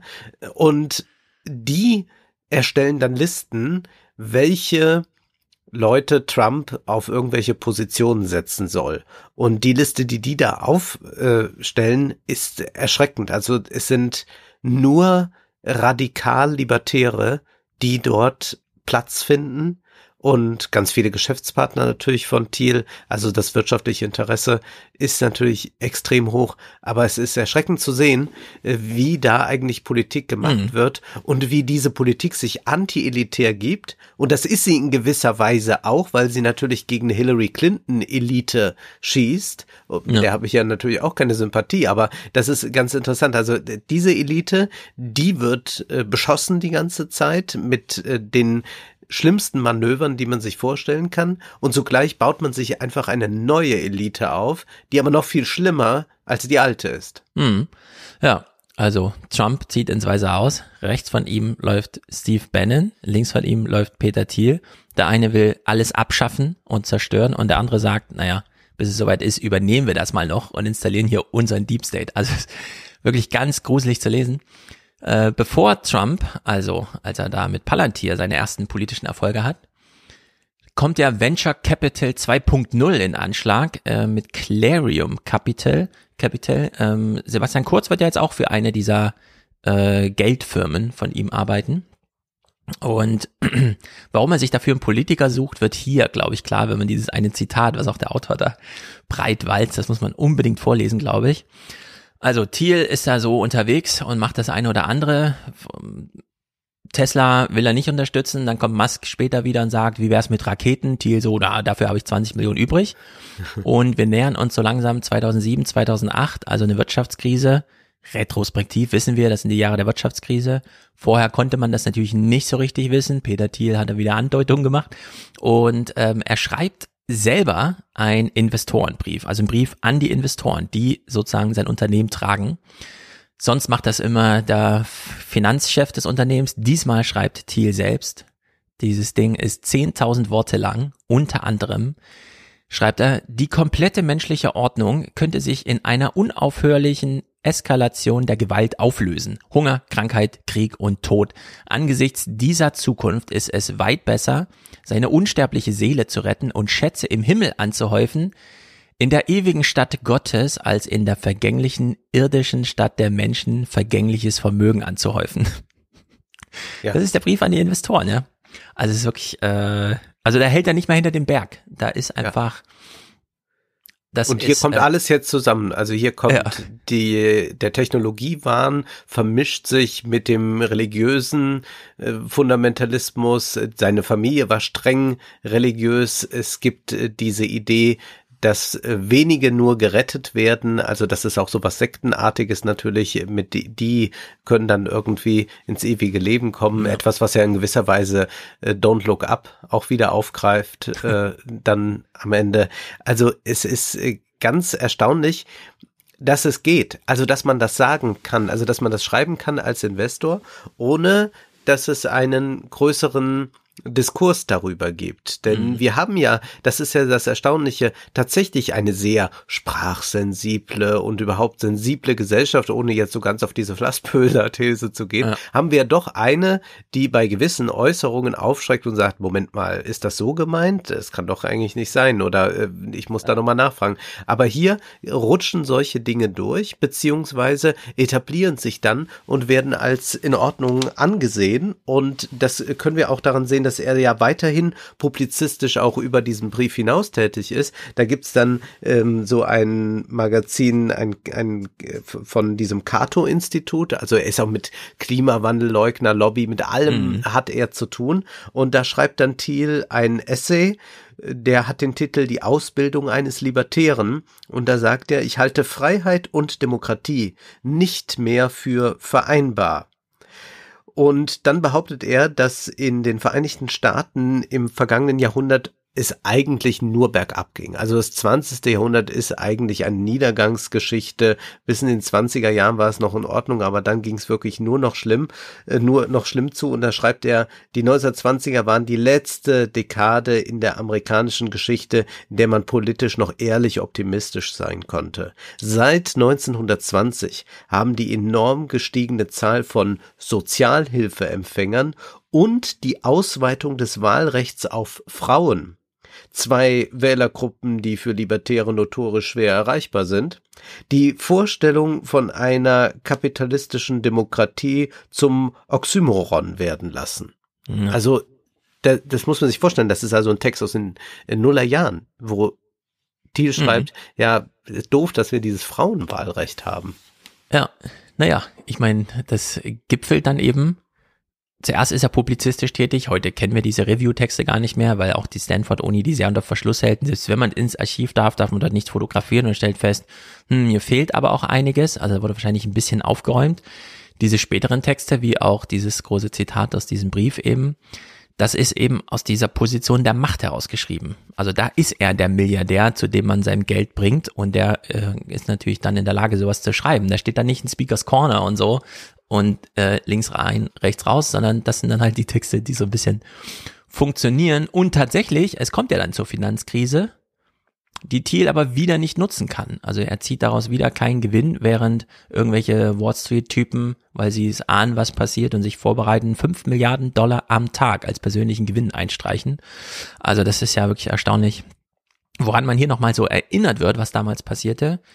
Thiel ist, hat Geld, bleibt bei Geld, investiert es wild. Ähm, zum Beispiel kriegt die das Singularity Institute eine Million Dollar ab. Da weiß man auch schon wieder, wo ist denn das? Äh, sie arbeiten alle an dieser Idee der Online-Städte, also dass man irgendwo draußen auf dem Meer ähm, ja Gebiete hat im C-Stats, äh, ja. Und er ist ja befreundet Bereich. mit Patry Friedman. Das ist ein Enkel von Milton Friedman. Der taucht jetzt auch wieder auf, wenn es um diese freien Städte geht, diese neuen Mhm. libertären Projekte jetzt in Honduras und sonst wo. Ja. Und Patry Friedman ist jemand, der sagt, es wäre doch eigentlich schön, wenn wir Inseln im Meer hätten, die von jeglichem staatlichen Zugriff abgeschnitten sind. Und dort könnte man dann sehr frei leben, beziehungsweise könnte sich auch immer wieder an Staaten andocken, wo es einem gerade gefällt. Also dann schwimmt man mit diesem riesigen Kreuzfahrtschiff quasi mal an die, mal an jene Küste. Und das ist etwas, was Thiel von Anfang an begeistert und wo er bereit ist zu investieren. Und das ist eigentlich auch sein Menschheitstraum. Äh, Ja. Beziehungsweise es ist auch hier wieder verrückt. Also zum einen möchte er eine radikale migrationsfeindliche Politik durchsetzen, am besten gar keine Muslime mehr ins Land lassen, äh, grundsätzlich auch die Einwanderer, die illegal in den USA sind, möglichst wieder zurückschicken und, und, und. Also eine Abschottungspolitik. Man könnte fast denken, ja, aber das ist ja ein Zurück zu einer Nationalstaatlichkeit, vielleicht 19. Jahrhundert oder so. Aber Hm. zugleich, und das ist wahrscheinlich dann auch diese äh, Sache, die mehr Strategie ist als Ideologie, ist er ja persönlich jemand, der mehrere Staatsbürgerschaften hat, bemüht sich dann um die Staatsbürgerschaft in Neuseeland, bekommt die auch äh, dann durch entsprechendes Geld. Lobbyarbeit. Und genau, und versucht dann äh, ja eigentlich eine Existenz zu führen, die genau das nicht ist, also ein staatliches Verwurzeltsein oder so. Also wenn äh, er irgendetwas ist, dann nicht verwurzelt in dem Sinne, was ja dann so weit äh, getrieben wird, dass er äh, dann heiratet, äh, sehr spät heiratet er da seinen Lebensgefährten, über Leihmutterschaft wird dann noch ein Kind ausgetragen. Also das sind ja alles keine konservativen Konzepte. Mhm.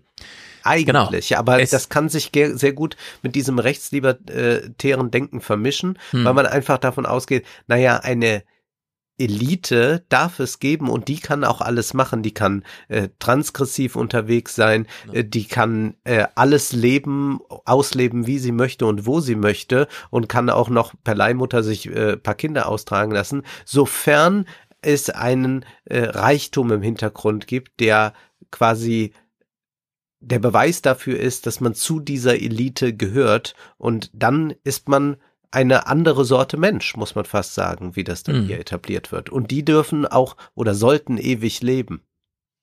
Genau, da kommen wir gleich nochmal drauf. Ähm, auch wie die Altersversicherung, Vorsorge für den Superreichen aussieht. Der Text lässt ja immer wieder auch explizit offen, haben wir es hier mit libertären oder eigentlich mit autokratischen Denken Ja. zu tun. Also es ist nicht immer nur, weil wir so von Anfang an, ja gut, das waren die libertären Ideen und PayPal und so. Das spielt dann sehr damit, gerade auch, weil die Machtgrundlage über Palantir ist eben der Staat. Äh, also da braucht man einfach Typen wie Michael Flynn fest in der Hierarchie verankert, deswegen auch diese Deep State-Ideen die ganze Zeit, äh, auf dessen Basis das dann alles steht. Diesen ganzen Ideenhaushalt prügelt er ja da mit seinem quasi Stipendienprogramm irgendwie durch, dass er junge Menschen aus den Unis abwirbt und sagt, kommt zu mir, ich zahle euch 50.000 Dollar im Jahr für eine gewisse Zeit dafür, dass ihr keinen Uni-Abschluss macht. Ihr seid aber dann Thiel-Follower, also wenn ihr euch irgendwo anmeldet für ein Praktikum, dann schreibt einfach dazu, ihr kommt hier aus der Thiel-Familie, aus der neuen. Und dann klappt das schon irgendwie. Ist natürlich ein Projekt, das für die einzelnen Biografien also einfach zum Scheitern verurteilt ist. Es geht nicht auf. Er kümmert sich auch wenig darum, aber ganz interessant, wie der Text damit arbeitet, dass nämlich am Anfang von der PayPal-Mafia gesprochen wird und hier dann von, und das ist eine noch viel größere Mafia, die da gegründet wird, als Thiel anfängt, sich die jungen Leute ranzuziehen. Und ehrlicherweise äh, gewinnt natürlich auch erst dadurch so ein bisschen, wie soll man sagen, Gravitation, dass wir gerade sehen, was auf den Schulhöfen mit der FDP-Ideologie stattfindet. Und Ja. da muss man sagen, oh, oh, das ist wirklich, also die, diese Kapitel sollte man dann doch nochmal genau lesen, wie weit man es treiben kann mit der Verherrlichung von Christian Lindner oder so. Also das ist auch ein bisschen gruselig. Ganz richtig. Und wir hatten das im Feuilleton ja auch schon hin und wieder, dass dann so Leute wie Sepp Gumbrecht in der NZZ oder auch in der FAZ immer wieder so Elogen auf das Silicon Valley verfasst haben und Mhm. dann auch sagen, ja, das sind ganz tolle Studenten dort in Stanford.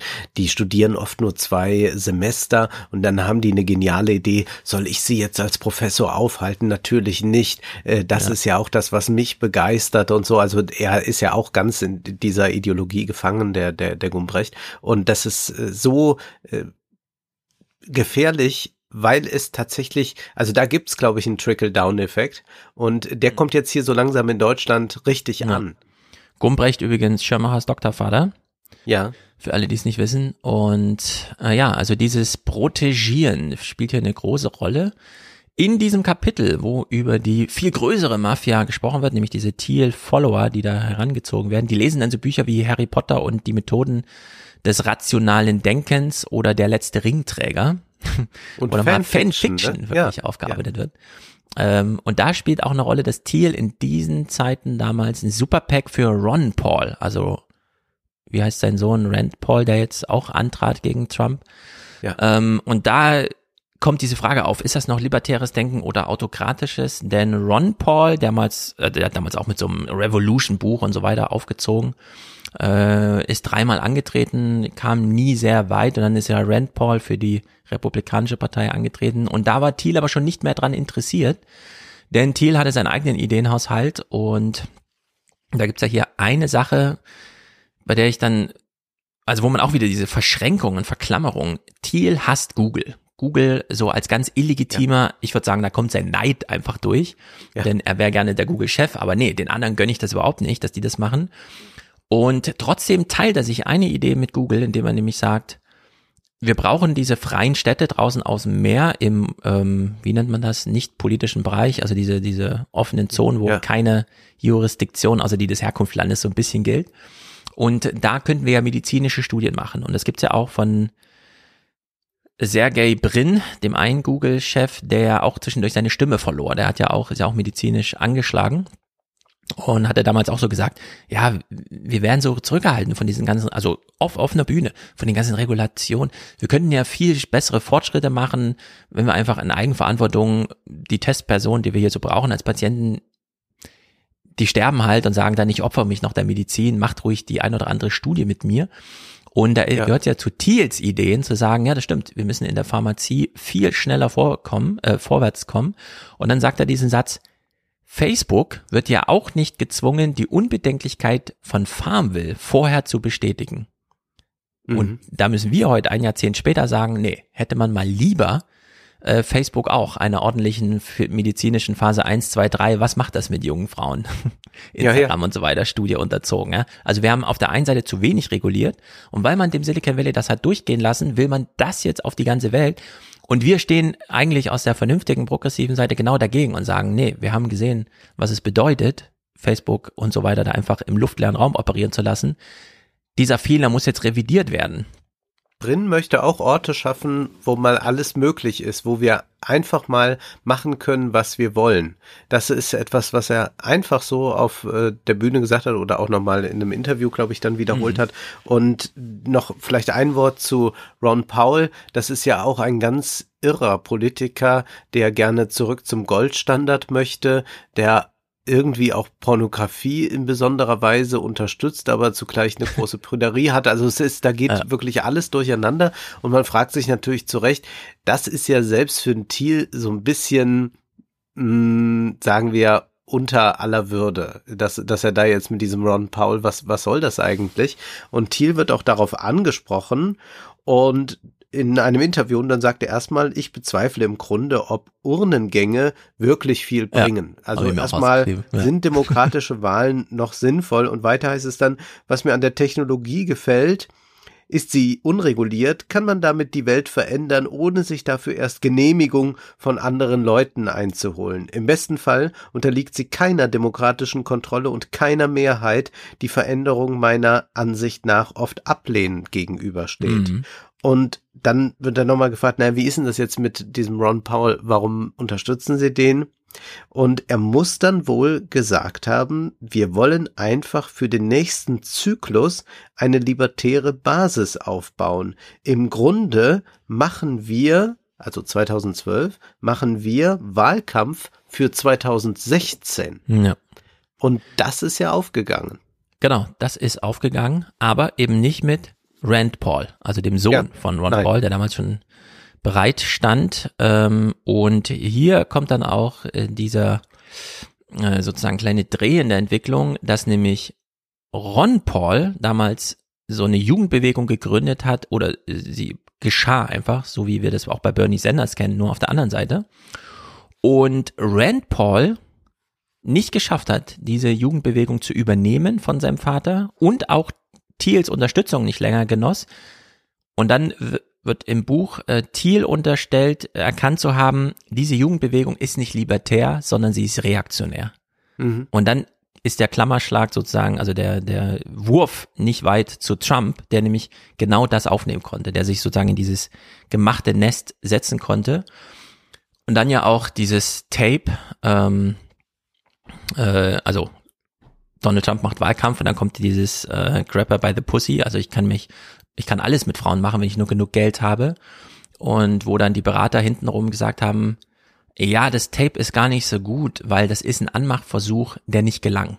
Also gar Ja, nicht so sehr, weil Die er sexistisch rezipieren ist das oder so. vollkommen anders. Also die, Genau. wir rezipieren das, oh Gott, wie sexistisch. Und die sagen, ja, irgendwie steht er nicht so gut da. Also wenn er, wenn er so, so unerfolgreich bei Frauen ist und das Ja. irgendwie nicht geklappt hat, dann, dann ist er, dann, dann ist er kein Alpha. Ja. Genau, Und dann, genau. dann, Das war dann, das Problem Dann, dann sieht er wie ein Verlierer aus. Das wollen wir jetzt nicht.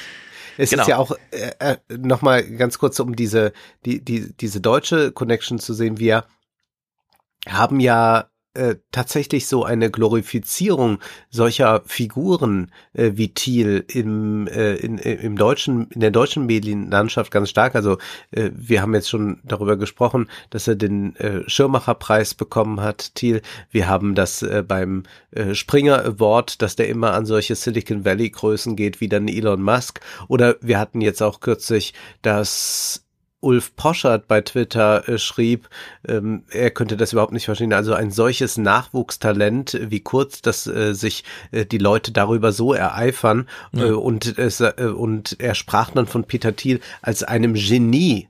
Also das ist so erstaunlich, Ja. äh, inwieweit diese Leute auch sich dann so wähnen als mutige Akteure der Gegenkultur. Dabei stehen sie absolut auf der Seite des Kapitals. Und zwar des richtig Mhm. großen Kapitals. Ne? Ja, na, wir kommen ja nachher nochmal explizit auf den Schirmacher-Preis zu sprechen, aber bei Ulf Poschardt, diese publizistischen Männer sind fasziniert von der Macht und Mhm. die blenden die Grundlage dieser Macht aus. Die sind einfach nur fasziniert von den Effekten, die ihnen selbst versagt bleiben. Ja. Gerade aus diesem publizistischen Feld. Äh, Gerade bei Poschert ist das ja ganz klar, das ist ja. Ja. amüsant. Der hat ja ein Großprojekt wirklich gehabt, wo man dachte, oh, da passiert was Neues im Journalismus. Das war die deutsche Ausgabe der Vanity Fair.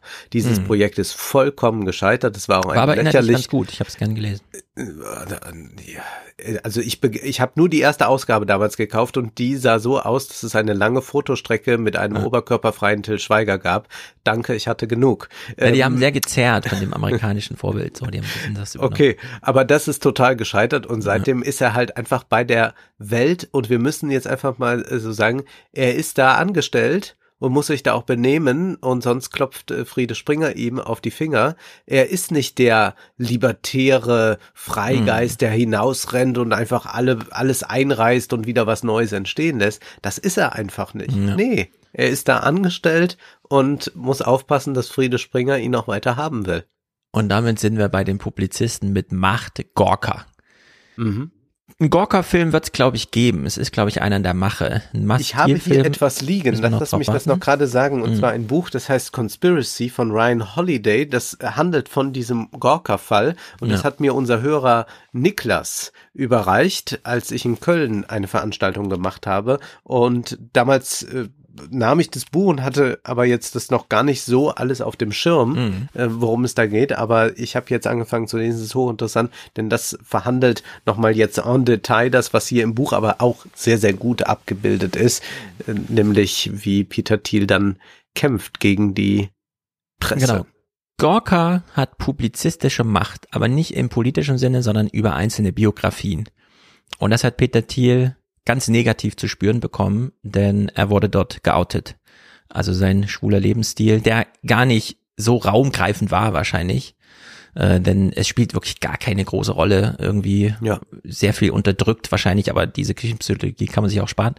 Äh, sondern aber halt trotzdem schwul und er wurde da geoutet gegen seinen Willen und das ist natürlich immer ein Problem, wenn sowas passiert. Also in der Hinsicht kann man da auch ein bisschen sympathisieren, um, wenn man Gorka von damals, es gibt ja jetzt wieder Gorka, aber wenn man das erste Gorka da kannte, muss man sagen, ja, also ähm, Warum nicht erstmal die hinwegfegen? Die Frage, was bedeutet das allgemein auch für andere publizistische Formen und so, kann man dann immer noch klären, ja. Erstmal Gorka vom Markt und so. Deswegen äh, finde ich, bricht das Buch da ein bisschen auch, also mit dem roten Faden, man denkt dann so ein bisschen, ah, es ist doch noch ein normaler Mensch, der dann halt mal viel Geld hat und diese Motivation verstehen wir zumindest, die da dahinter steckt. Mm, Wir erfahren in diesem Abschnitt, dass er mit Matt Denseisen zusammen ist aus New York, selber BlackRock-Chef in irgendeinem Teilbereich da auch so ein Vice President, also gar nicht so unter, aber mh, ich würde sagen, Gorka wird sowieso nochmal ein Thema, wenn wir da wirklich mal einen Film dazu bekommen, weil sich das auch so als Drama abspielt. Wollen wir Also über es seine ist eine Seite, Ja. das müssen wir ganz kurz sagen, es ist eine Seite, die äh, eigentlich Boulevard macht, aber nicht nur die üblichen Promis und Politiker, sondern auch die Gurus und Stars der Tech-Szene ins Visier nimmt und richtig schmutzigen Boulevard macht, so schmutzig, wie wir das hier in Deutschland äh, nicht kennen, wie wir das äh, aus Großbritannien kennen, aus Ja. den USA dann ja auch von äh, anderen Bloggern. Und das sieht so aus, dass sie sich Informationen beschaffen und dann unglaublich viel aus dem Privatleben tratschen. Und dazu gehörte dann auch äh, zu sagen, na, mit Peter Thiel ist das folgendermaßen, er ist da zwar hin und wieder mit einer Frau über einen roten Teppich gegangen, aber eigentlich ist er schwul und dann haben sie ja äh, immer wieder neue Informationen sich beschafft und haben aber zugleich, und das ist vielleicht auch äh, nochmal interessant, wenn es um Neid und Kränkung und all das geht, sie haben das immer damit verknüpft zu sagen, ja, Palantir ist gescheitert, das funktioniert alles nicht richtig. Also sie haben auch immer den Ja. beruflichen Erfolg in ein anderes Licht gestellt. Man könnte auch sagen, sie haben, auch wenn das natürlich eine sehr schmutzige Kampagne ist, mitunter Dinge ans Tageslicht gebracht über die Unternehmen, die Silicon Valley Unternehmen, äh, die man eigentlich ganz gerne in der New York Times gelesen hätte, aber da war man dann noch zu vorsichtig oder zu eng mit verbandelt. Die sind also eigentlich auch mit so einer Peter Thiel Methode da rein, nämlich Richtig. es kann richtig schmutzig sein. Also Gorka ist eigentlich auch wie Peter Thiel. Äh, Na, Peter PayPal, Thiel wird ja auch, ja, äh, Peter Thiel wird ja auch äh, alles tun, um äh, gegen WikiLeaks vorzugehen. Also es ist ja, Ja. auch so eine Sache, dass man dann überlegt, wie könnten wir äh, den Greenwald, wie könnten wir den irgendwie davon abbringen, dass er weiter sich für WikiLeaks engagiert. Und da ist man auch wirklich zu allen Methoden bereit. Mhm. Und da wühlt man genauso im Dreck, wie das Gorka macht. Und nun ist es so, dass sie ihn da geoutet haben. Thiel ist empört. Überhaupt Silicon Valley hasst Gorka, weil da immer so viele Informationen drinstehen, die man eigentlich nicht veröffentlichen will. Diese Leute, die die ganze Zeit unsere Daten abzapfen, sorgen ja sehr dafür, dass ihre Daten nirgends hingeraten und dass wir nichts von ihnen erfahren. Und dann gibt's eine Möglichkeit für Peter Thiel, sich an Gorka zu rächen. Nämlich ist es so, dass äh, dieser Wrestler Hulk Hogan auch ins Visier von Gorka gerät. Und zwar gibt es irgendein Sexvideo von äh, Hulk Hogan, das an äh, Gorka irgendwie geht und die veröffentlichen das oder veröffentlichen Ausschnitte daraus. Und daraufhin klagt Hulk Hogan dagegen. Jetzt ist meistens bei solchen Sachen dann klar, man bekommt vielleicht etwas Schadensersatz und dann ist gut. Und dann wundert man sich, er könnte eigentlich Schadensersatz haben, dieser Hulk Hogan, aber der klagt immer weiter und wenn der so weiter klagt, dann ist das ganze Unternehmen schon aufgrund der Rechtskosten pleite, kann ihm also folglich auch gar keinen Schadensersatz mehr zahlen. Warum sollte er das machen? Der will doch einfach nur 10 Millionen Dollar oder so haben, bis sich herausstellt, naja, wer bezahl bezahlt eigentlich die Anwälte von Hulk Hogan?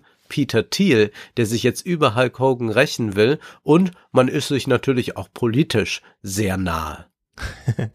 Ja, also für das Drehbuch gibt's da einiges, äh, an dem man sich abarbeiten kann. Ja.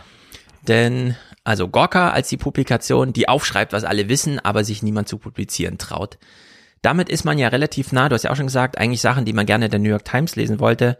Es ist halt wie mit der Wall Street. Man sitzt in New York und denkt, nee, da gibt's Regeln und auch ein bisschen Etikette. Das publizieren wir mal nicht.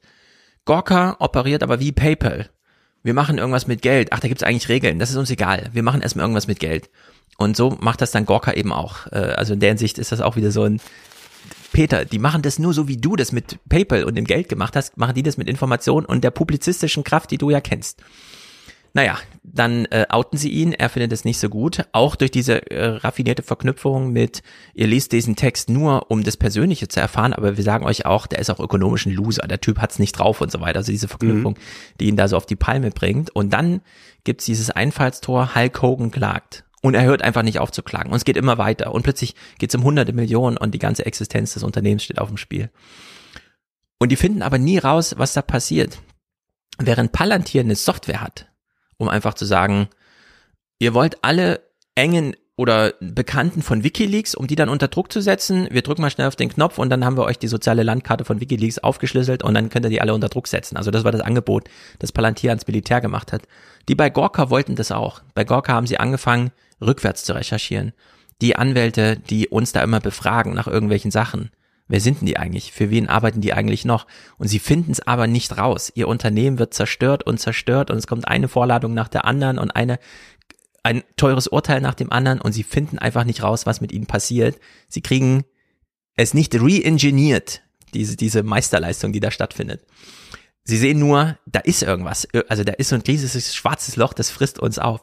Und nur weil Peter Thiel nach den ganzen Verfahren nicht an sich halten kann, sondern weil er das für die größte philanthropische Leistung seines Lebens hält, Gorka zerstört zu haben, fällt irgendwann der Groschen bei den Leuten, ah, der hat uns zerstört. Dessen mhm. Geld war das. Es war ja nicht nur der Hulk Hogan, es waren ja noch ganz viele andere. Am Ende vor Gericht waren es dann immer ganz raffinierte Argumente, wie zum Beispiel, die Leute interessieren sich für Hulk Hogan. Dafür gibt es ein öffentliches Interesse, aber doch nicht für die Person, die Hulk Hogan spielt. Also ja. hat man das illegitim veröffentlicht. So. Und darüber wird das dann, also eigentlich ganz banale Argumente und so, aber sie müssen halt mal richtig durchgepeitscht werden. Und das schaffen sie dann.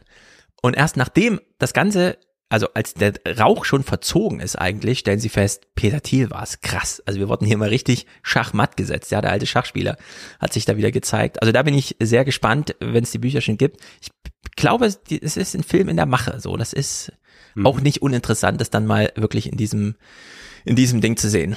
So, wie ähm, wie schützt sich Peter Thiel vor dem Alter? Das war ja hochinteressant zu lesen.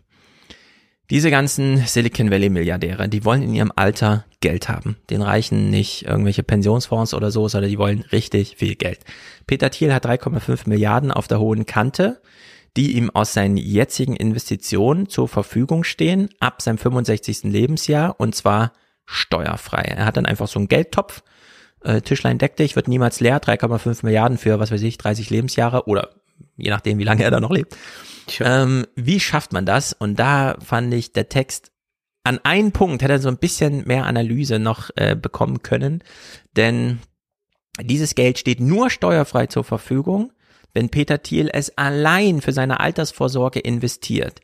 Wenn er es investiert, um über die Eigentumsrechte auch am Unternehmenserfolg zu partizipieren oder an ihn, ihn zu steuern, also ich besitze 20 Prozent von dem und dem Unternehmen und mische mich jetzt ins Management ein, weil ich das ja darf, dann steht es ihm nicht steuerfrei zur Verfügung. Er muss sich also raushalten.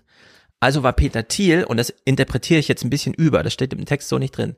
Peter Thiel war immer daran gelegen, ein riesiges soziales Netzwerk mit seinen Investitionen aufzuspannen, überall irgendwie beteiligt zu sein, also wirklich so ein Netz in der äh, Spinne im Netz. Gleichzeitig musste er aber immer wahnsinnig aufpassen, dass er sich nicht zu sehr emotional oder persönlich investiert deswegen auch immer so eine gewisse Distanz zu irgendwelchen Freunden, weil er, er konnte sich immer erst sicher sein, dass Menschen ihm loyal gegenüber sind, wenn es irgendwie eine finanzielle Abhängigkeit gab. Gleichzeitig hat die finanzielle Abhängigkeit dazu geführt, dass die Loyalität nicht als Freundschaft ausgelegt werden durfte, weil dann hätte man im Nachhinein sagen können, ja, aber da hast du doch mit dem Mittag gegessen und ihm irgendwelche Business-Tipps gegeben und damit hast du doch das Management beeinflusst. Also können wir dir das Geld jetzt leider nicht steuerfrei zur Verfügung stellen, denn es war eine reguläre Investition und nicht nur eine, die auf Rendite ab dem 65. Lebensjahr einspielt. Also da scheint es äh, noch so ein paar irre mhm. Sachen im ja, amerikanischen ja. Recht zu geben, das sich wirklich niederschlägt auf persönliche Beziehungen, die man, die man da so hat. Ja. Es ist ganz verrückt. Und dann in diesem Abschnitt kommt natürlich auch die Frage auf, ja, wo war denn überall investiert? Cambridge Analytica wird genannt, Clearview, dieses Unternehmen, das wir ja auch schon äh, Gesichtserkennung und so weiter, wir scrapen einfach mal das ganze Internet leer. Google liest doch auch das ganze Internet, wieso dürfen wir nicht einfach alle Bilder benutzen, die wir so finden? Äh, alles hoch illegitimer bis hin zu illegaler Scheiß, aber wenn 100 Polizeibehörden Amerika das Zeug kaufen als Elektronik, die sie benutzen, dann hat man das schon wieder so nachträglich legitimiert. Also das ist mhm. auch wieder total verrückt, äh, wie das da alles drin hängt. Und Sollen wir noch auf mhm. den äh, Wahlkampf Trump zu sprechen ja. kommen? Das, das müssen wir, glaube ich. Wer ist der größte Feind erstmal von Peter Thiel? Also der größte Feind, der da dreut, wer könnte Trump Konkurrenz machen? Also Bernie Sanders wäre schon blöd, wenn der das werden würde. Ja, aber, aber, eine ist noch schlimmer für Thiel persönlich, also für, sein, für, für, für seine Lebensweise, ja. nämlich Elizabeth Warren. Das muss auf jeden Fall verhindert werden, dass diese Frau Präsidentin wird. Thiel ist aber von Anfang an nicht Trump-Unterstützer. Er unterschätzt wohl offenbar erst dieses Entertainment-Talent von Trump, unterschätzt mhm. seine Wirkung, er eiert da also sehr lange rum, hält Trump auch nicht gerade für einen genialen Unternehmer, ist da auch mit ein paar abfälligen Bemerkungen aufgetreten, aber er schafft es dann noch gerade so rechtzeitig auf den fahrenden Zug aufzuspringen, um dann auch mit in der Lok zu sitzen, wenn es ins Ziel geht. Ja. Also Elizabeth Warren, Hillary Clinton, alles Frauen, die Demokratische Partei, Michelle Obama irgendwie so im Hintergrund. Es ist ja super interessant zu lesen, dass diese ganze Idee von ich suche mir mal ein Anwesen in Neuseeland sich im Nachhinein herausstellt, Komma, für den Fall, dass die Demokraten, also Hillary Clinton und Elizabeth Warren oder wer auch immer, da gewinnen. und das, das ist wirklich verrückt. Vorstellen. Also Denn er hat sich für Neuseeland überhaupt nicht interessiert. Ja. Das war ihm zu, eigentlich zu langweilig. Äh, er war dann irgendwie zehn Tage mal da, müsste aber eigentlich 190 Tage oder sowas vor Ort sein, um das überhaupt zu legitimieren, dort Staatsbürger zu sein. Äh, großer Lobbyerfolg, es dann doch hingekriegt zu haben, aber am Ende, puh, Trump wurde gewählt, äh, Hillary Clinton abgewehrt dann große Verbrüderung mit Mark Zuckerberg. Äh, wir lassen hier Elizabeth Warren nicht gewähren. Ähm, er arbeitet dann wirklich auch mit äh, Zuckerberg so weit zusammen, dass sie zusammen Abendessen mit Donald Trump haben, bei denen dann auch Zuckerberg Trump zusichert, nee, wir machen auf unserer Seite kein Fact-Checking äh, für Anzeigen von Politikern, wir sind ja keine Zeitung. Und das ist sozusagen das Zugeständnis, wenn du Trump Präsident bleibst, weil Mark Zuckerberg kein Fact-Checking für äh, Dings macht, dann verhindern wir damit Elizabeth Warren. Was bedeutet, du bekommst dann die Anti-Warren-Politik. Wir lassen das Silicon Valley in Ruhe. Trump gesteht Zuckerberg zu, wenn du mich, und das habe ich so ehrlich gesagt in der Tiefe noch nicht nirgendwo anders gelesen, aber wenn das stimmt, bedeutet das, Trump und Zuckerberg sind den Deal eingegangen, Du lässt mich bei Facebook Wahlkampf machen, wie ich das will, und dafür bekommst du nicht Elizabeth Warrens Politik. Und diese Losung, wissen wir jetzt, ging nicht so ganz auf. Elizabeth Warren ist an wichtiger Stelle. Und Amy Klobuchar ist auch nicht weit weg. Es gibt keine große Mehrheit für diese Art von Politik jetzt im Kongress, aber das mal hinten angestellt. Äh, das es über Trump wieder so eine Verbrüderung von Zuckerberg und Thiel gab, die sich irgendwie gut verstehen, aber doch aus unterschiedlichen Welten kamen. Zuckerberg hat nie ein Buch gelesen, Thiel hat äh, an vielen gearbeitet und 10.000 Worte lange Investment, Investorsbriefe geschrieben und so weiter. Das, äh, also diese Verknüpfung, die ist jetzt so aktuell und so wichtig und man müsste sich so genau angucken, was jetzt gerade in Amerika passiert. Leider ist sehen, es halt nur so wie Buch. sehr die Konzerne mitgemacht haben. Ja. Also das ist ja auch sehr erstaunlich. Die ganzen Silicon Valley Konzerne, die Obama noch nicht alle zusammenbekam, haben sich eingefunden bei Donald Trump, um mit ihm zusammen am Tisch zu sitzen. Wer war da der Wortführer? Natürlich Peter Thiel. Und dann war natürlich für Unternehmen, die diesem liberalen Zeitgeist entsprechen, also Apple und Co., das äh, mit diesem Bann von äh, Migranten keine gute Sache. Die brauchen ja dringend Kräfte aus dem Ausland und äh, sahen das als ein Problem an und das wollte man dann auch hin und wieder mal zur Sprache bringen. Grundsätzlich aber zeigt sich doch sehr schön, wie das Kapital sich dann mit einer solchen Regierung verbündet, wenn sie merken, ja. ah okay, der wird uns ja in keiner Weise regulieren, der wird uns ja nicht gefährlich werden. Steve Bannon hat das Ganze natürlich durchschaut und sagt dann, die Typen hatten begriffen und damit meint er jetzt also alle, die wir aus den großen Silicon Valley Unternehmen mhm. kennen, die da bei Trump sitzen. Das Problem war China. China sollte Staatsfeind Nummer eins sein und sie argumentierten im Grunde nationalistisch. Also ja. dieser Kampf gegen China, also da muss man sich ja noch mal selbst äh, ein bisschen kritisch betrachten. Wenn wir China kritisieren, müssen wir aufpassen, dass wir jetzt nicht in dieses selbe Horn blasen wie die, damit wir dann äh, irgendwann sagen, genau, wie das ja auch ähm, der Microsoft-Anwalt mal ausgeführt hat in Tools and Weapons, wir stehen jetzt alle zusammen als Nationen, als Konzerne gegen den gemeinsamen Feind China. Nee, nee, ihr seid auch dran, ihr Konzerne, äh, wenn wir unsere progressive Politik durchsetzen. Mhm. Also damit hat man es aber wirklich geschafft, das zu einen, hier steht es dann auch nochmal äh, sehr schön äh, aufgeschrieben von äh, Chefkin, Darin sahen Bannon und andere Thiels maßgeblichsten Beitrag zur Trump-Präsidentschaft. Nicht in der Besetzung von zehn oder zwölf Regierungsposten, sondern darin, dass es ihm gelang, die mächtigsten und angesehensten Unternehmensvertreter Amerikas in Trumps Orbit zu bringen, selbst wenn sie insgeheim nichts für ihn übrig hatten. Auch bei Obamas Dinner im Silicon Valley im Jahr 2011 waren Schwergewichte Bösewichte anwesend gewesen, aber nicht alle, und im Unterschied zu damals, als es zu einer Meinungsverschiedenheit zwischen Obama und Steve Jobs kam, gab es diesmal kaum merklichen Dissens. Ja. Also, es gibt ganz viele Fäden, wo man sagen muss, das Buch hört da auf, aber die Geschichte natürlich nicht. Die geht vielleicht weiter mit Josh Hawley. Du hast Richtig, uns ja schon mal sehr ausführlich ansprechen. vorgestellt. Wir haben ihn hier im Juni 2020 schon besprochen, als Trump noch im Amt war, aber der Supreme Court schon die eine oder andere Entscheidung getroffen hat, nachdem Trump ihn besetzt hatte, hinsichtlich, ähm, naja, so einer gewissen Liberalisierung von Umgang mit Homosexualität am Arbeitsplatz und so weiter, wo Josh Hawley im Kongress stand und sagte, oder wir ihm unterstellt haben, ich schnapp mir jetzt mal die Base, die Trump gerade enttäuscht. Wir haben gerade wieder so einen Moment, dass Trump auf der Bühne steht bei Bill O'Reilly und sagt, natürlich bin ich geimpft, ich empfehle es euch auch und dann mhm. also wirklich großer Hass entsteht. Oder damals als ähm, Trump äh, ein paar Raketen auf Syrien geschickt hat und äh, alle durchtreten aus seiner Base und sagen, hey, wir wollen keinen Krieg und so. Also es gibt immer wieder die Momente, wo es so aufbricht und Peter Thiel war eigentlich Fan von Ted Cruz. Nur Ted Cruz ist übergewichtig und hat eine Stimme, die überhaupt nicht funktioniert. Das ist natürlich bei Josh Hawley ganz anders. Absolut religiös verankert, selber am Supreme Court ausgebildet, äh, jetzt ähm, Senator, mh, mm, richtige Stimme, richtiger Körper. Wir kennen alle sein Foto mit der Faust am 6. Januar vor einem Jahr, als er da noch mit anstachelt. Und könnte ja ein Bruder von Peter Thiel sein. So genau. Optisch, und ja. der Typ steht jetzt parat. Könnte einer dieser Models sein, mit denen mhm, sich Peter genau. Thiel gerne umgibt. Also ähm, äh, den sollte man sich jetzt ganz genauer angucken, die nächste Zeit, äh, was da so passiert an Verknüpfungen.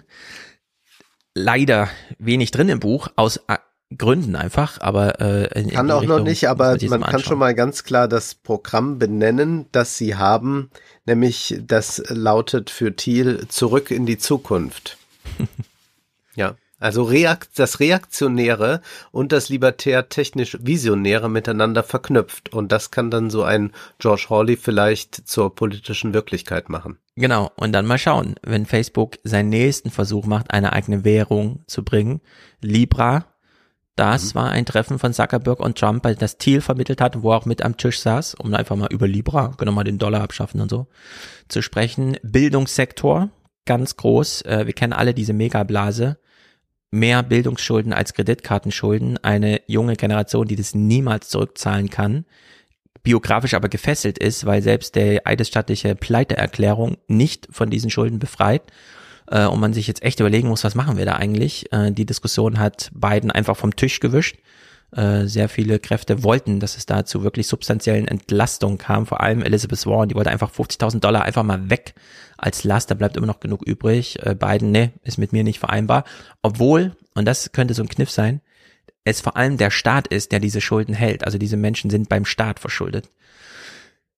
Also dieser Bildungssektor kann aber hier Jeffkin auch nur andeuten, scheint einer zu sein, gerade auch weil Peter Thiel den schon so viele Jahre einfach verachtet. Medizin. Ähm, es kam irgendwann zu diesem Moment, dass Trumps Regierung dies, also zum einen Palantir beauftragt hat, Software zu entwickeln und dann die Krankenhäuser angewiesen wurden, den eigenen Datenbestand nicht mehr an das CDC zu melden, sondern an Palantir. Es wurde ihnen regelrecht verboten, die Behörden zu informieren über die eigenen äh, Sachen, die im Krankenhaus gerade vor sich gehen, sondern Palantir sollten diese Daten zur Verfügung gestellt werden. Also es ist wirklich crazy, sowas zu lesen. Und naja, Thiel hat sich jetzt über sein Stimmrechtestand, so wie Mark Zuckerberg auch, die ökonomische Macht über seine Unternehmen gesichert.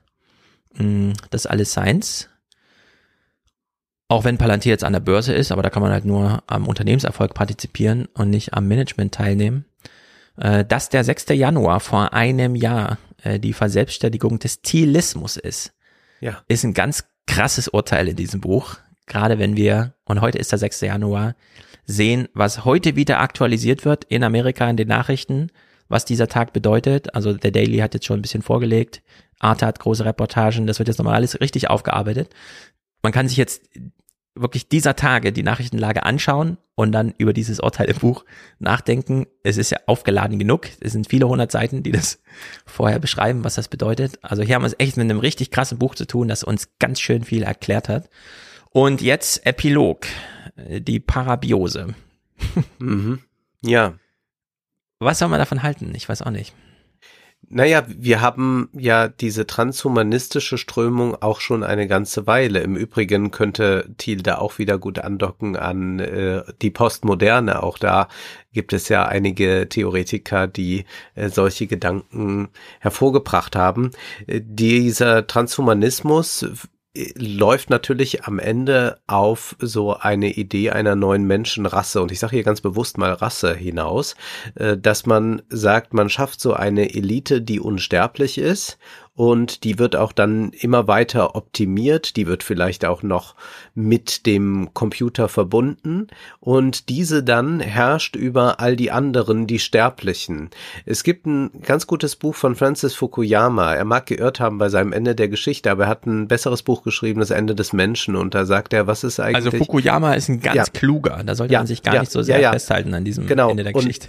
Und der hatte ein Buch geschrieben, Das Ende des Menschen. Und da fragt er sich, was ist eigentlich, wenn wir eines Tages in der Lage sind, Menschen mit Sporen auf die Welt zu bringen und Menschen mit einem Sattel auf dem Rücken. Also wenn wir von Anfang an die Ungleichheit genetisch manifestieren, so dass sie nicht mehr überwindbar ist, dass es nicht mehr irgendeinen Fahrstuhl nach oben oder irgendetwas gibt, dass damit sich die ganze demokratische Idee des Westens, besonders Amerikas, auflöst. Das ist etwas, was er da durchspielt und eine Gefahr, vor der er erheblich warnt.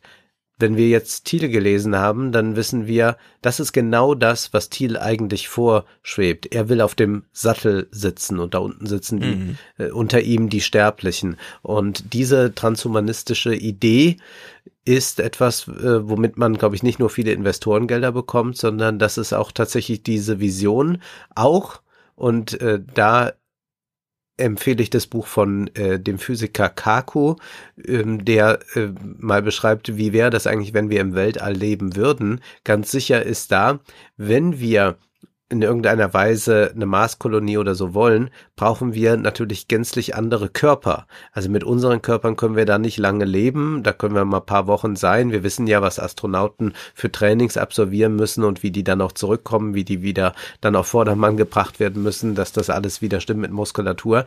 Da braucht man eigentlich dann einen Transhumanismus. Also auch hier wird Transhumanismus und Exit-Strategie zusammengedacht. All das, was jetzt gerade so Leute wie Peter Thiel umtreibt. Mhm.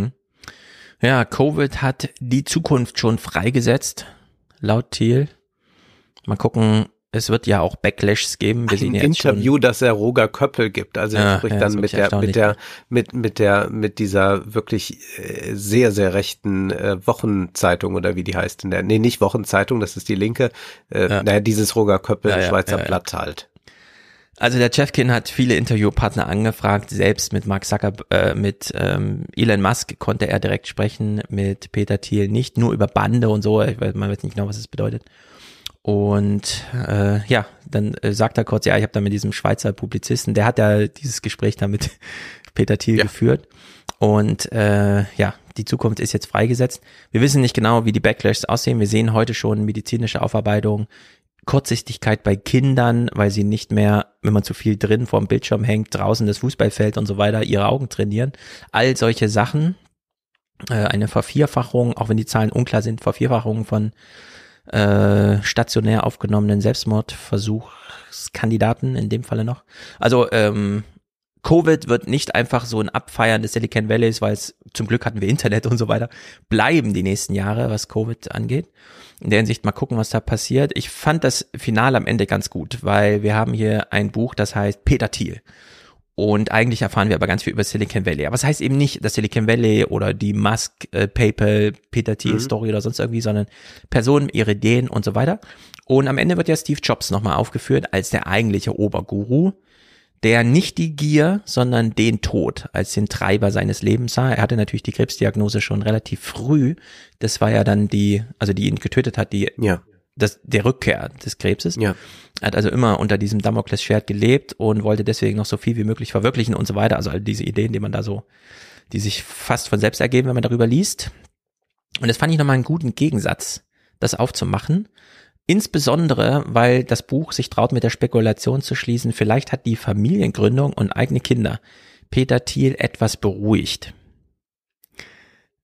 Weiß man nicht. Kann natürlich. Ja, sein. das ist eine, eine Idee, die man aus Hollywood kennt. Ich bin da sehr skeptisch. Also ich glaube, dass ja. das alles in einem großen Nebeneinander geht. Aber sag doch bitte noch ein Wort zum Schirmacherpreis ja. für Peter Thiel. Wie können wir das einordnen? Also in Berlin gibt's mehrere publizistische Einrichtungen, zum Beispiel dieses ganz große Hochhaus an der ehemaligen Mauer, wo oben, was weiß ich, Springer oder so dran steht, also das Springer Hochhaus. Mhm. Und dann gibt's die eher kleine Einrichtung des Berliner Büro der FAZ, die aber so ein Atrium haben mit Lichtdach und so weiter, wo man auch immer mal eine Veranstaltung macht. Und dieser Preis ist ja relativ neu.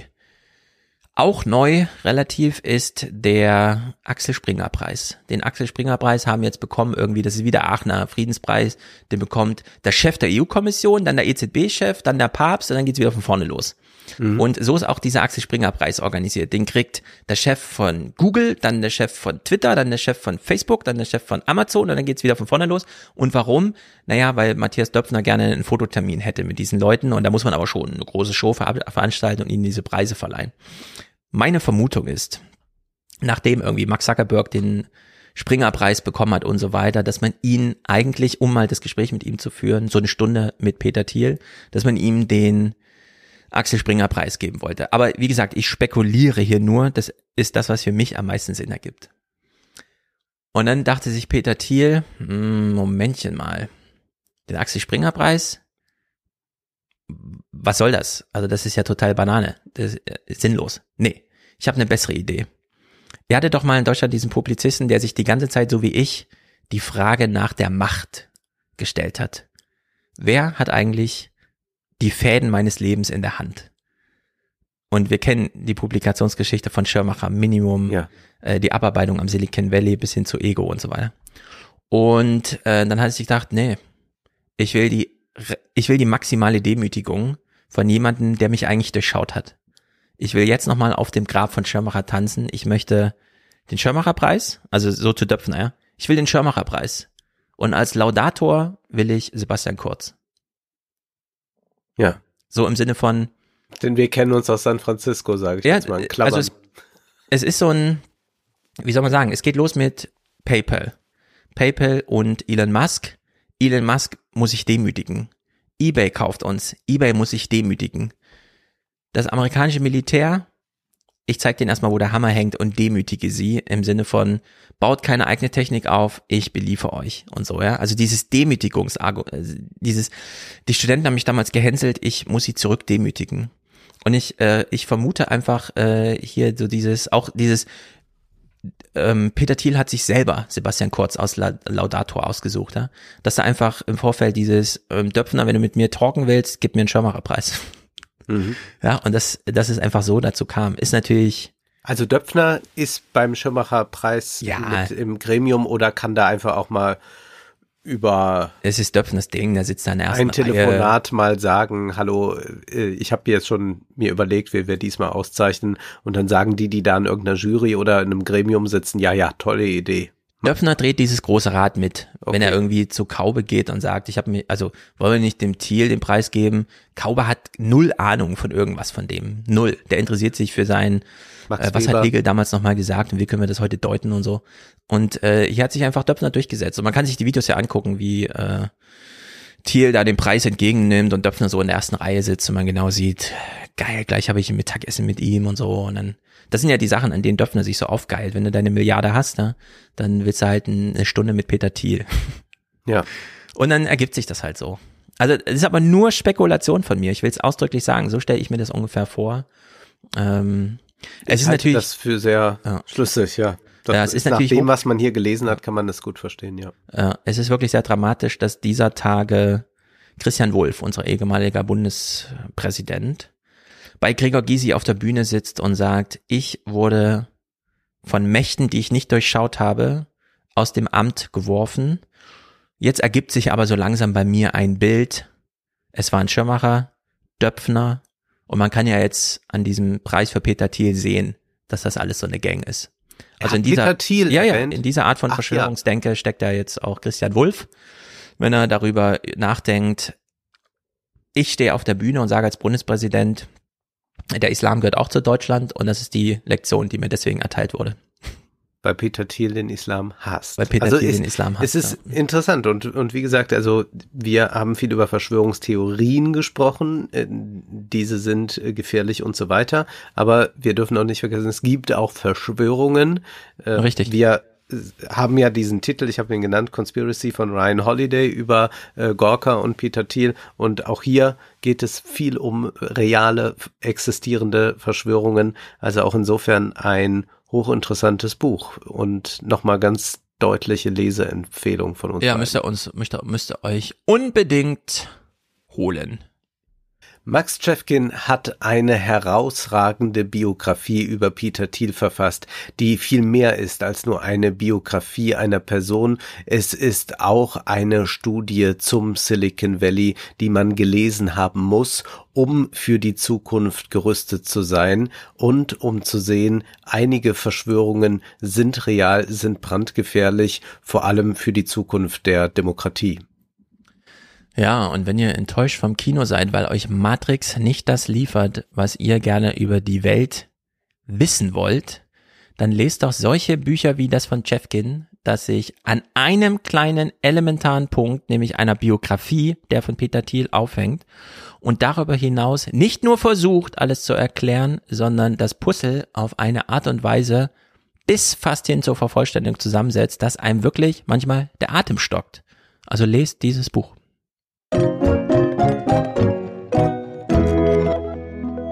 Kommen wir nicht zu etwas Erfreulichem, aber kommen wir immerhin zu etwas mehr Kultur. Es gab auf der Seite Nachtkritik eine Kolumne von Michael Wolf, eine Kolumne, die ich recht häufig lese und diesmal setzt sich Michael Wolf mit der freien Szene auseinander. Also wir haben ja in Deutschland diese wunderbare Institution Stadttheater. Diese Stadttheaterstruktur ist einmalig. Man überlegt ja auch, sollte das Weltkulturerbe werden. Dort am Stadttheater gibt es selbstverständlich auch Neuaufführungen, neue Regisseure, aber auch sehr viel Kanonpflege. Und abseits dieser Stadttheater- und Staatstheaterstruktur gibt es noch die freie Theaterszene. Die ist nicht ganz frei, also irgendwie muss die sich ja auch finanzieren. Das geht auch nicht rein über Eintrittsgelder. Selbstverständlich kann man eigentlich kaum was machen über Eintrittsgelder, nur es sei denn, sie seien horrend hoch. Und deswegen gibt's da verschiedene Förderungen oder Festivals. Irgendwie wird versucht, also diese freie Szene zu unterstützen.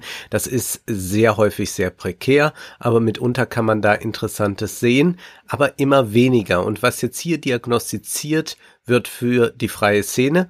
Das kann man, glaube ich, auch ganz gut auf vieles im Stadttheater übertragen oder generell über das, was heute von Kunst erwartet wird. Du wirst es vielleicht bestätigen können. Du hast ja, glaube ich, einen guten Überblick, weil du alle Kulturzeitsendungen und Aspekte und all das dir ja für den Fernsehpodcast immer wieder ansiehst, um einmal im Monat dich damit auseinanderzusetzen. Ich bewundere das, dass du das aushältst, denn wir finden da doch sehr wenig Kunst inzwischen, sondern ganz viel Politik. Ja. Und das ist auch eine Diagnose von Michael Wolf. Er sagt, der freien Szene fehlt es an Format. So ist die Kolumne überschrieben und beginnt dann so. Letzte Woche las ich den Bericht meines Kollegen Falk Schreiber über das Hamburger Nordwind Festival. Zur Eröffnung erzählte ein nackter Andreas Konstantiniau davon, wie sein verstorbener Vater unter der Homosexualität des Sohns gelitten habe. Später feierte Mabel Preach mit und mit Freunde und für Freunde eine Art intersektionale Drag Party. Vom einstigen Skandinavien-Schwerpunkt ist das Festival inzwischen abgerückt. Mittlerweile habe es die klassischen Kampnagel-Themen, also Kampnagel ist ein weiterer wichtiger Hotspot für Freiszene, die klassischen Kampnagel-Themen verinnerlicht. Postmigration, Postkolonialismus, Queerness. Die Genese des Festivals scheint mir exemplarisch für eine Tendenz in der freien Szene. Früher stand der Begriff für das formale Experiment. Also man stellte da erstmal das Theater an sich in Frage in der freien Szene. Was repräsentieren wir, beziehungsweise was ist überhaupt Theater? Wann beginnt Theater? Beginnt das wirklich erst dann, wenn der Vorhang sich öffnet, Schauspieler die Bühne betreten? Beginnt das nicht schon viel früher? Inwieweit spielt das Publikum auch Theater? All das war etwas, wogegen man polemisierte, man versuchte sich mit ästhetischen Mitteln abzugrenzen vom Stadttheater. Es heißt dann hier in der Kolumne, was eine Bühne, was ein Stück und was Spiel war, schien den sich selbst stolz als frei bezeichnenden Künstlern noch gar nicht ausgemacht und in eben dieser Verhandlung fanden sie ihre dringlichste Aufgabe. Das heißt, man verhandelte mit formalen Mitteln Formthemen und wurde so, sagt nun Wolf auch, zum Innovationstreiber. Das heißt, viele Leute aus der freien Szene sind dann später zum Stadttheater gegangen oder die Stadttheaterintendanten guckten, was passiert da eigentlich. Oh, wir können auch nicht mehr so spielen wie vor zehn Jahren. Man denkt ja heute über Bühne und all das nochmal völlig neu nach. Aber diese formalen Experimente, sagt Wolf, die verschwinden mehr und mehr und jetzt stehen nur noch Themen da. Neuerdings kommt dann noch zu den genannten die Ökologie hinzu. Er schreibt die neuen Rebellen, ich würde ja sagen, das sind eher Konformisten, weil sie gerade sehen, ach, diese Themen funktionieren gut, macht sich auch gut auf Anträgen. Diese neuen Rebellen wollen die Bühne nicht immer wieder einreißen und neu bauen. Sie nehmen sie stattdessen selbstverständlich als gegeben wollen lediglich andere Themen und Identitäten ins Scheinwerferlicht rücken. Avanciert zu sein bedeutet also in erster Linie politisches und soziales Engagement zu zeigen. Und ich glaube, das sehen wir auch sehr deutlich an der Kulturberichterstattung dann bei Kulturzeit, dass es immer geht, dieser Film ist ein flammendes Plädoyer für die Befreiung der Frau. Dieser Film verhandelt Homophobie in einer Weise, die uns zu denken geben sollte. Also es sind ja dann auch immer so eine phrasenhafte Berichterstattung, womit dann mitunter auch das eine oder andere große Kunstwerk, das dann da entsteht, so klein gemacht wird. Also als ich dann zum Beispiel diesen Beitrag über Jane Campion gesehen habe, äh, über äh, diesen Film äh, The Power of the Dog, dachte ich, ja, natürlich kann ich jetzt einfach sagen, dies ist ein wichtiger Film über unterdrückte Homosexualität. Aber das ist äh, so, als würde ich sagen, ähm, Kafka liefert mit seinem Werk eine beeindruckende Krankenakte über sein Verhältnis äh, zu sich und seinem Vater. Ja, ja das aber ist halt wenn man einfach. Cumberbatch noch nie so gesehen hat, muss man das doch sagen, dass man ihn noch nie so gesehen hat. Äh, genau, also das, das ist, es muss, es muss über das Ästhetische äh, gehen. Es muss wirklich auch das in den Mittelpunkt gestellt werden, beziehungsweise muss man schauen, ja, aber wovon handelt das eigentlich noch, außer jetzt das immer so auf diese drei, vier Nenner zu bringen, die jetzt wie so Buzzwords die ganze Zeit in Förderanträgen vorkommen oder die jetzt mhm. gerade äh, woke sind. Also das ist äh, wirklich sehr, sehr gut und ähm, ich glaube, dass es äh, total richtig ist, dass wir es eigentlich äh, mit einem Diskurs über Kunst zu tun haben, der nicht mehr die Kunst primär in den Mittelpunkt stellt, sondern nur noch fragt, welche Themen werden dann da verhandelt. Und das Wie, das ist dann nicht mehr so wichtig. Das ist etwas, was Wolf hier in der Kolumne zu Recht anklagt. Und er sagt auch, dass äh, das etwas ganz Wichtiges für die gesamte Theaterlandschaft ist, dass in der freien Szene diese frischen Impulse in formaler Hinsicht kamen. Und dass es nicht nur um die Verhandlung von Themen geht oder marginalen Identitäten, das hat ja alles seine Berechtigung, aber wenn es dann auf Kosten der Form geht, und das passiert immer häufiger, ist, und so schreibt er es dann auch, dass ein großer Verlust. Und gäbe die freie Szene diese Agenda auf, würde sie nur noch Themen abarbeiten, statt neue Formen zu erarbeiten. Und das ist eine große Gefahr, die ich sehe und die auch, glaube ich, äh, jetzt sehr en vogue ist bei den jungen Absolventen. Also mir erzählte ein Regisseur, der tatsächlich äh, sehr stark auch ähm, postmigrantisches Theater macht und so, also der jetzt keineswegs, also ich zitiere jetzt hier nicht einen Menschen, der 80 Jahre alt ist und sagt, wir hätten gerne wieder Theater, wie Klaus Maria Brandauer das immer gemacht hat, sondern wir haben hier also einen, einen, einen jungen Menschen, der mir sagte, ja, es ist mitunter komisch, wenn man dann mal ein Stück aus dem 19. Jahrhundert machen will, dann gibt es dann Schauspieler, die sagen, nee, also das spiele ich nicht in dem Stück, da in diesem russischen Stück, da kommen ja Lakaien vor. Ich repräsentiere jetzt nicht eine Ständegesellschaft auf der Bühne und ich dachte, wie, wie, das sagen die, aber es sind doch Schauspieler und ja. das ist doch eine Bühne und da muss gerade das doch verhandelt werden und so. Dann sagt er, nee, das sind äh, Irrsinnsdiskussionen, die man da führen muss, gerade weil alle nur noch auf diese Themen dann sind und äh, natürlich wird man bei Tschechow nicht allzu viele ähm, LGBT-Themen verhandelt finden, es sei denn, man, man dehnt das Stück sehr. Aber deswegen hat das Stück ja trotzdem seine Berechtigung, beziehungsweise kann man ja über die Form mal fragen, was da eigentlich für eine innovative Kraft immer noch drin liegt oder so. Aber das mhm. findet äh, ganz wenig statt. Also ein äh, kleiner Text, der äh, vielleicht mal so einen kleinen Piekser da setzt, ganz gut, dass er bei Nachtkritik erschienen ist, weil da doch äh, tatsächlich das, was hier beschrieben wird, auch sehr dominant ist. Und ich hoffe, dass wir nochmal wieder eine andere Debatte über Kunst bekommen, die nicht nur darauf aus ist, äh, zu suchen, ob alle äh, Diversity-Regeln oder so erfüllt ja. werden. Das ist nicht äh, das, woran man Kunst allein messen kann.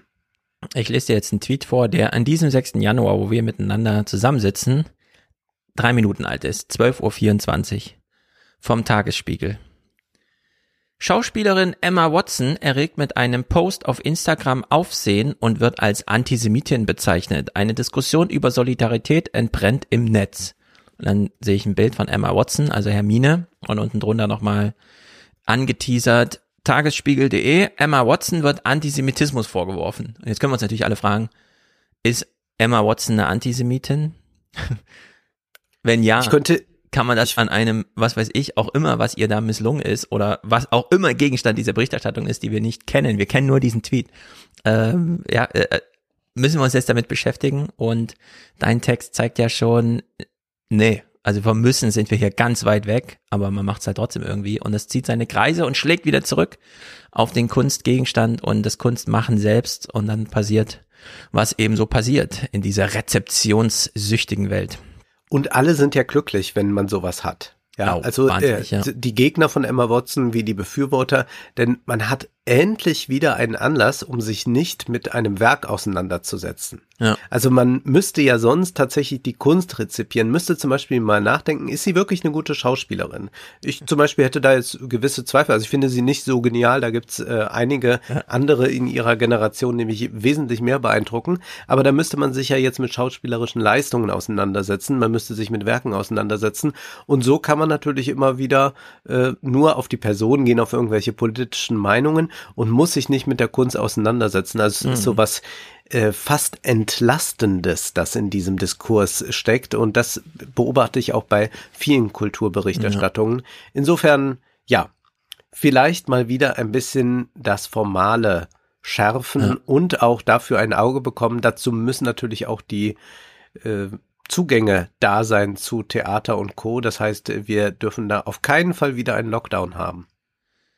Das dramatischste Ereignis dieses laufenden Jahrtausends für den Journalismus, das reingeschlagen hat, wie man vorher nicht vermutete, dass es so krasse negative Wirkungen hat für die ganze Branche, ökonomisch und intellektuell, war die Abwahl von Donald Trump.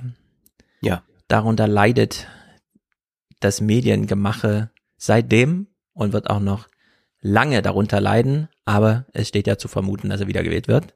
Und das wäre dann ein noch größerer Triumph für den Journalismus als die erste Wahl von Donald Trump.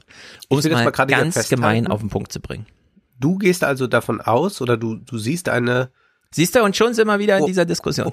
In einer kurzen, ja, also Zack. ich will das mal so sagen. Wir, ich erinnere mich ja noch ganz gut, ich vergesse ja leider nichts. Und ich erinnere mich noch ganz gut, als wir im November oder Dezember hier, glaube ich, sogar im Salon über Trump ganz kurz sprachen, also nur einfach festgestellt haben, okay, es wird jetzt Biden und wir ein bisschen spekulierten, was wird jetzt mit Trump und ich habe gesagt, naja, vielleicht macht er nochmal eine Fernsehsendung oder irgendwie sowas und du hast gesagt, ich hoffe, er verschwindet einfach, wir werden nichts mehr sehen. Jetzt äh, sagst du aber, nein, es könnte sein, dass ich hm? habe hier gerade nur rezipiert und verbal aufgegriffen, was der Journalismus so diskutiert. Okay. Wenn du mich nach meiner Meinung fragst, sage ich dir, 2024 wird keiner von beiden die amerikanische Präsidentenschaft gewinnen, selbst wenn sie antreten.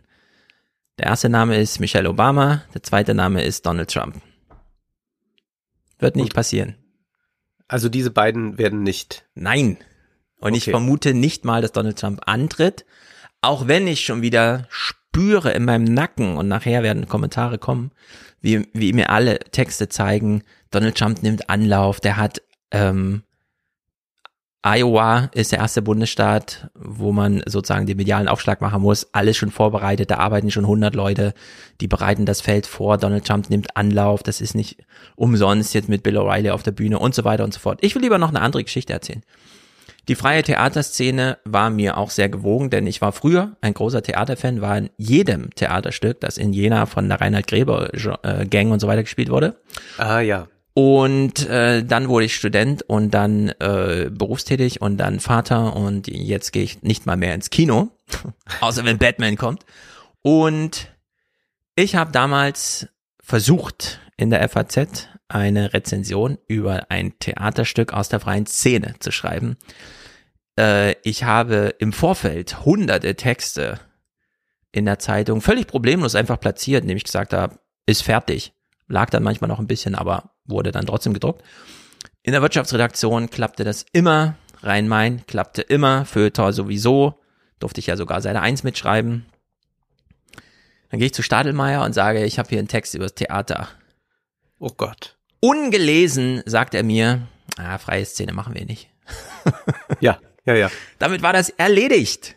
Ja. Und ja, man kann das, also die, den mangelt nicht nur an Geld, sondern auch an Aufmerksamkeit. Ja. Und äh, leider nichts geworden. Und da habe ich mir gedacht, okay.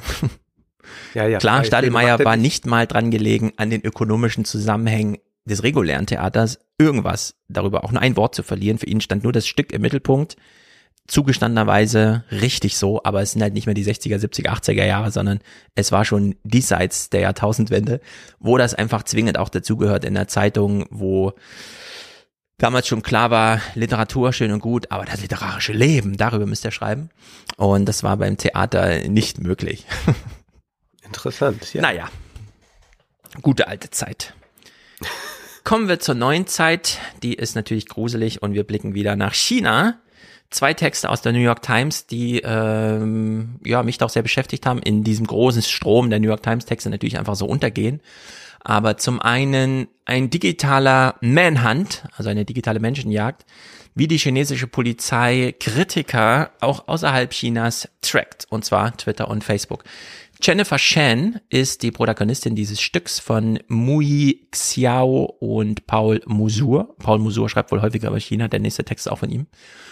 Und die schreiben über Jennifer Chen, die nämlich im Ausland arbeitet, in Amerika und dort auch Twitter benutzt, hat so 100 Follower, spielt eigentlich kaum eine Rolle. Plötzlich kriegt sie einen Anruf von ihren Eltern. Hör mal zu, die Polizei war hier und ihre Eltern leben noch in China. Die haben gesagt, lösch mal deinen Account und dann kannst du es für uns machen. Also löscht sie ihren Account.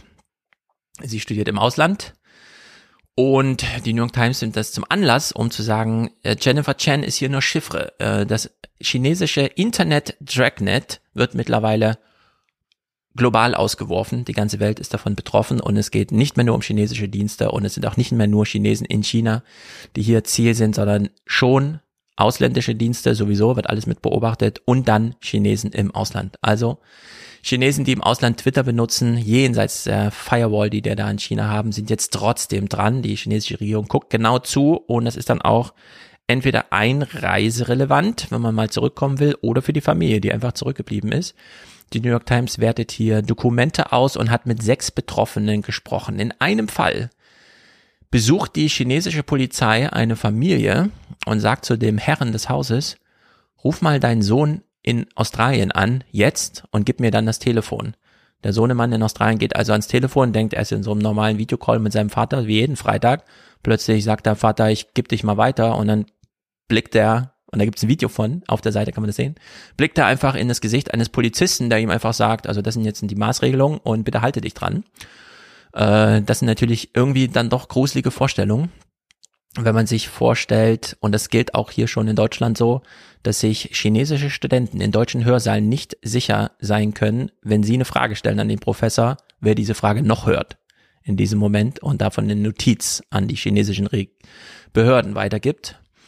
Also mittlerweile große globale Verstrickung. Ähm, das, die US-Regierung war immer dran gelegen, äh, das Software einer gewissen Exportkontrolle zu unterlegen, damit sie nicht in China missbraucht wird kennen wir ja, Palantir, wir haben drüber gesprochen und so weiter. Das hat natürlich in den Händen der falschen Regierung, es hat schon in den Händen der richtigen Regierung äh, schlechte Folgen, aber in, in den Händen der bösen Regierung natürlich umso mehr.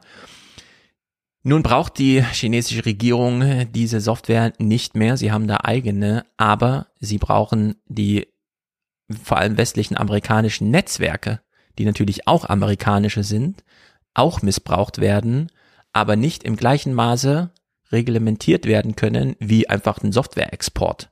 Da kann man die Unternehmen einfach verbieten, darf da nicht verkauft werden und wenn die das da benutzen, dann sehen wir das hier schon und dann werdet ihr bestraft, sondern es gibt halt einfach Twitter in, in China, solange die Chinesen das nicht vor der Regierung, äh, vor den Bevölkerung verbergen, aber es gibt da einfach Twitter, kann man da nutzen, einsehen und so weiter.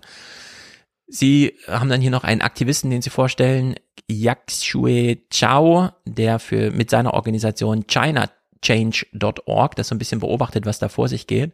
Und mittlerweile ist es wohl so, dass die amerikanischen Behörden nicht mehr hinterherkommen zu tracken, wie die chinesischen Behörden in Amerika tätig sind, weil irgendwelche kleinen Softwarebooten, die eigentlich nur so Marketing, Auswertungssoftware für irgendwie, was weiß ich, wie funktioniert dein Brand auf Facebook oder so, die bekommen mittlerweile einfach so mal so ein Angebot. Also da ruft so ein chinesischer Polizist an und sagt, 1500 Dollar, wenn ihr uns den und den Account mal kurz nachverfolgen lässt. Wie läuft er so in den Trends und so weiter und so fort. Und ja, diese Softwarebuden gehen das natürlich ein. Es wird ihnen sogar verschleiert, was da eigentlich hinter sie, äh, dahinter steckt da. Aber dass die chinesische Regierung mittlerweile 1500 Dollar pro Fall an irgendwelche Behörden oder Marketingagenturen in Amerika bezahlt, damit die irgendwelche 100 Follower-Accounts äh, für die mal durchanalysieren und die soziale Landkarte da aufschlüsseln. Das sind natürlich, man hat sich ja immer gedacht, die chinesische Regierung, irgendwann wird die, das kommt zu komplex, das Internet wird einfach zu groß, so viele Männer haben die da gar nicht und Frauen, um das alles aufzuarbeiten und dem hinterherzugehen, aber nee, stellt sich raus, nee, die chinesische Regierung geht mittlerweile jedem einzelnen Account hinterher, es sind nicht mehr nur die Superspitzen, die man da abgreift, im Sinne von, wenn wir den Fisch aus dem Wasser ziehen, dann ja, gehen auch die Beischwimmer weg. Nee, man sucht sich jetzt jeden einzelnen, zieht den da aus dem Verkehr und es ist vor allem eine große Angsttaktik. Die Chinesen im Ausland sollen wissen, deine Familie ist noch hier und wir wissen, wo sie wohnt. Also das sind natürlich äh, Entwicklungen, von denen die New York Times sagt, das ist jetzt neu. Das sind die letzten ein, zwei Jahre, in denen selbst mit Pandemiebewältigung und so weiter die chinesischen Behörden immer noch genug Kapazität hatten, solche Stunts hier vorzuführen. Der zweite das ist Text. Ja erstaunlich, welche Manpower man dafür ja, braucht, eben, um das durchzusetzen. Und die Idee kann natürlich sein, wir machen das jetzt eine Weile, um so abschreckend zu wirken, dass mhm. wir das irgendwann nicht mehr brauchen, sondern dass ein jeder, der im Ausland sich befindet, es so internalisiert hat, dass er die ganze Zeit in so einer Big Brother Blase lebt, ja. dass er immer weiß, der Staat sieht mich, wo immer ich bin. Und dann braucht man irgendwann auch niemanden mehr. Also dann hat man so ein Panoptikum genau. errichtet, genau das dann gar keinen Aufseher mehr am Ende hat, weil jeder denkt, naja, ich werde jetzt aber wirklich doch gerade beschattet, oder? Ja, also die Panoptikums-Idee, gerade auch, da wir wissen, wie die Amerikaner mit dem Internet umgehen, nämlich erstmal alles wegspeichern und es im Nachhinein als Zeitmaschine dann aufschlüsseln zu können. Also man muss gar nicht jetzt live erfahren, was passiert. Die Hauptsache, man kann später nochmal nachschauen. Das ist auf jeden Fall gegeben in China, da wird ja alles weggespeichert. Also die Gefahren sind hier riesig. Und im zweiten Text auch wieder von Paul Masur, diesmal mit Raymond Zong und Aaron Krolik, gehen sie den Influencer nach Lee and Oil Barrett machen eine Reise durch China und die sieht ungewöhnlich gut aus auf Instagram, diese Reise. Die sehen nur diese Hotspots, beste Lagen und so. Ja. Und die fragen sich, was ist denn da los? Ah ja, hm. Also diese Videos, die mit dieser YouTube-artigen typischen Leichtigkeit daherkommen, würde man die Kamera mal umdrehen, würde man sehen, dahinter stehen ein ganz schön großer Regierungsapparat und vor allem kontrollierte Medienhäuser, die das mitorganisieren. Wo geht die Reise hin? Mit welcher Technik wird aufgenommen? Und so weiter und so fort. Es gibt also Pro-Beijing-Influencers, die von den staatlichen Medienhäusern finanziert und organisiert werden. Das zum einen im Ausland, also man sucht sich gezielt westliche Influencer, die dann mal eine schöne China-Reise machen können, oder natürlich nimmt man die Chinesen selbst im Ausland oder auch Chinesen in China. Denn, und äh, hier äh, schlägt die chinesische Regierung einfach äh, alles mit den eigenen Mitteln. Man muss es ja nicht nur für Geld machen, man kann es ja auch mit Reichweite machen. Und wenn eine Regierung in der Lage ist, dir anzubieten, also wenn du jetzt diese zwei Videos machst für uns, dann senden wir den nächsten zehn Videos, den du machst, einfach mal zwei Millionen äh, Klicks pro Version. Mhm. Dann kann man das Angebot durchaus annehmen, denn die chinesische Regierung kann ja, da sie Zugriff hat auf Newsfeeds der eigenen Social Media Kanäle, die man da so betreibt oder zumindest mitorganisiert, einfach mal diese Art von Publikumsbewegung steuern. Also, wer in China das Reichweitenspiel besonders erfolgreich absolvieren möchte, weiß, er muss besonders explizit regierungsfreundlichen Ton anschlagen und dann ergibt sich das von ganz alleine. Und so passiert es dann, dass der ein oder andere Influencer, der sich da besonders hervortut, dann auch mal machen darf, was normale Journalisten nicht können. So ist zum Beispiel Ras Gal Or einfach mal nach Jing, äh, Xinjiang gefahren, also diese Region, die wir kennen, da werden die Uiguren hunderttausendfach und so weiter interniert. Er fährt, fährt dann da so durch und hält das alles fest mit seiner kleinen Kamera und zeigt zum Beispiel, also hier auf den Feldern ist gar nichts los, hier wird halt ganz normal gearbeitet. Das sind Zitat nette Leute, die ihre Arbeit machen und ihr Leben leben. Zitat Ende. Das ist dann so Inhalt. Ja. Und gibt's da eine äh, strukturelle Dimension? Naja, natürlich. Also Joshua Lam und Libby Lang sind äh, Forscher an der Yale-Universität, die sich das mal genau angeschaut haben. Die 390.000 Tweets, die Xinjiang thematisieren, also diese Region, von denen sind, äh, wenn man sich die sechs der zehn am häufigst geteilten YouTube-Videos anschaut, die über diese Tweets geteilt werden. Also die erfolgreichsten ja. Tweets, die YouTube-Videos verteilen mit entsprechender Thematisierung. Sie kommen von Pro-China-Influencers. Also die Spitze der Thematisierungen der kritischen Weltregionen äh, wird mittlerweile von der chinesischen Regierung inhaltlich entweder gesteuert oder in gewissen Rahmen mitbetreut. Und dann hat man natürlich auch mal bei Google angefragt, also ihr betreibt ja YouTube und so, kann man da irgendwas machen? Und YouTube hat das Problem erstmal runtergespielt. Man wollte es noch nicht, nicht in diesem ersten Aufschlag, als man sich hier konfrontiert sah mit dem Problem, es irgendwie thematisieren. Der Text ist interessant, den könnt ihr ruhig mal anklicken, denn da wird in Bewegtbild werden da Beispiele gezeigt, wie Leute, von denen man nun wirklich nicht denkt, hey, was hast denn du mit China zu tun, plötzlich so ein Loblied auf China singen, so anstimmen. Ja, Länder ist, machen also. Werbung und machen das über die Influencer. Wir können das auch sehen in dieser Arte-Doku, die man bei YouTube sich ansehen kann über Marmor. Da geht mhm. es über die Marmorimporte von China. Die importieren also Marmor aus äh, Griechenland und da spielen auch Influencer eine wichtige Rolle, ja. die dann sagen, hier das äh, griechische Ideal, wir bringen es nach Hause und so weiter und so fort. Und äh, wir können es auch in anderen Ländern erleben, dass zum Beispiel Indien, Pakistan und so weiter westliche Influencer einlädt, um dann in das Land zu reisen, um dort mit dem Militär zu posen und mhm. so weiter und so fort. Und dann denkt man auch, dann so ein Parfüm-Influencer wie dieser Fragrance oder wie der heißt, ja. der macht dann auch ja. plötzlich mit dem Militär da Fotos und findet das irgendwie auch alles ganz cool. Und der sitzt dann auch nochmal irgendwie am nächsten Abend bei den Öffentlich-Rechtlichen. Das untermalt ja dann auch nochmal die Seriosität. Und das ist also jetzt äh, ein Trip, auf dem sehr viele Länder sind. Äh, die arabischen Emirate Emirate und so haben es eigentlich schon vorgemacht. Die haben das sehr früh begriffen und jetzt sieht man, wie all diese anderen Länder nachziehen. Und ich würde mal sagen, gerade diese autoritären Staaten sind dann auch bereit, tief in die Tasche zu greifen. Mhm. Und die Influencer sagen sich wiederum, Geld stinkt nicht. Und plötzlich bekommt man da politische Inhalte angezeigt, die aber immer so als Lifestyle verkauft werden und überall doch nette Leute und man muss es einfach mal selbst erleben. Also das ist, glaube ich, auch ein ganz wichtiges Narrativ, dass man auch hier nochmal so tut, naja, also klar, man hört ja auch viel Schlimmes so über China ja. und den Umgang mit den Uiguren, aber ich war jetzt mal da und waren doch eigentlich ganz nette keine Leute. Keine gesehen. Ja, keine, also ich, war alles in Ordnung. Ich bin mal sehr gespannt, wie die finale Abrechnung mit Dubai in einem Jahr, also die ökonomische abläuft. Ja. Die könnten sich da auch äh, bisschen geschadet haben, glaube ich, denn die Welle, die jetzt so gegen Dubai läuft, ist dann doch erstaunlich groß, muss ich sagen. Und wenn jetzt diese Katar-Berichterstattung und so weiter noch ein bisschen intensiviert wird durch die Fußball-WM, mal gucken, wie so Bilanzen dann über ja. mittelfristige Zeit aussehen. Mhm.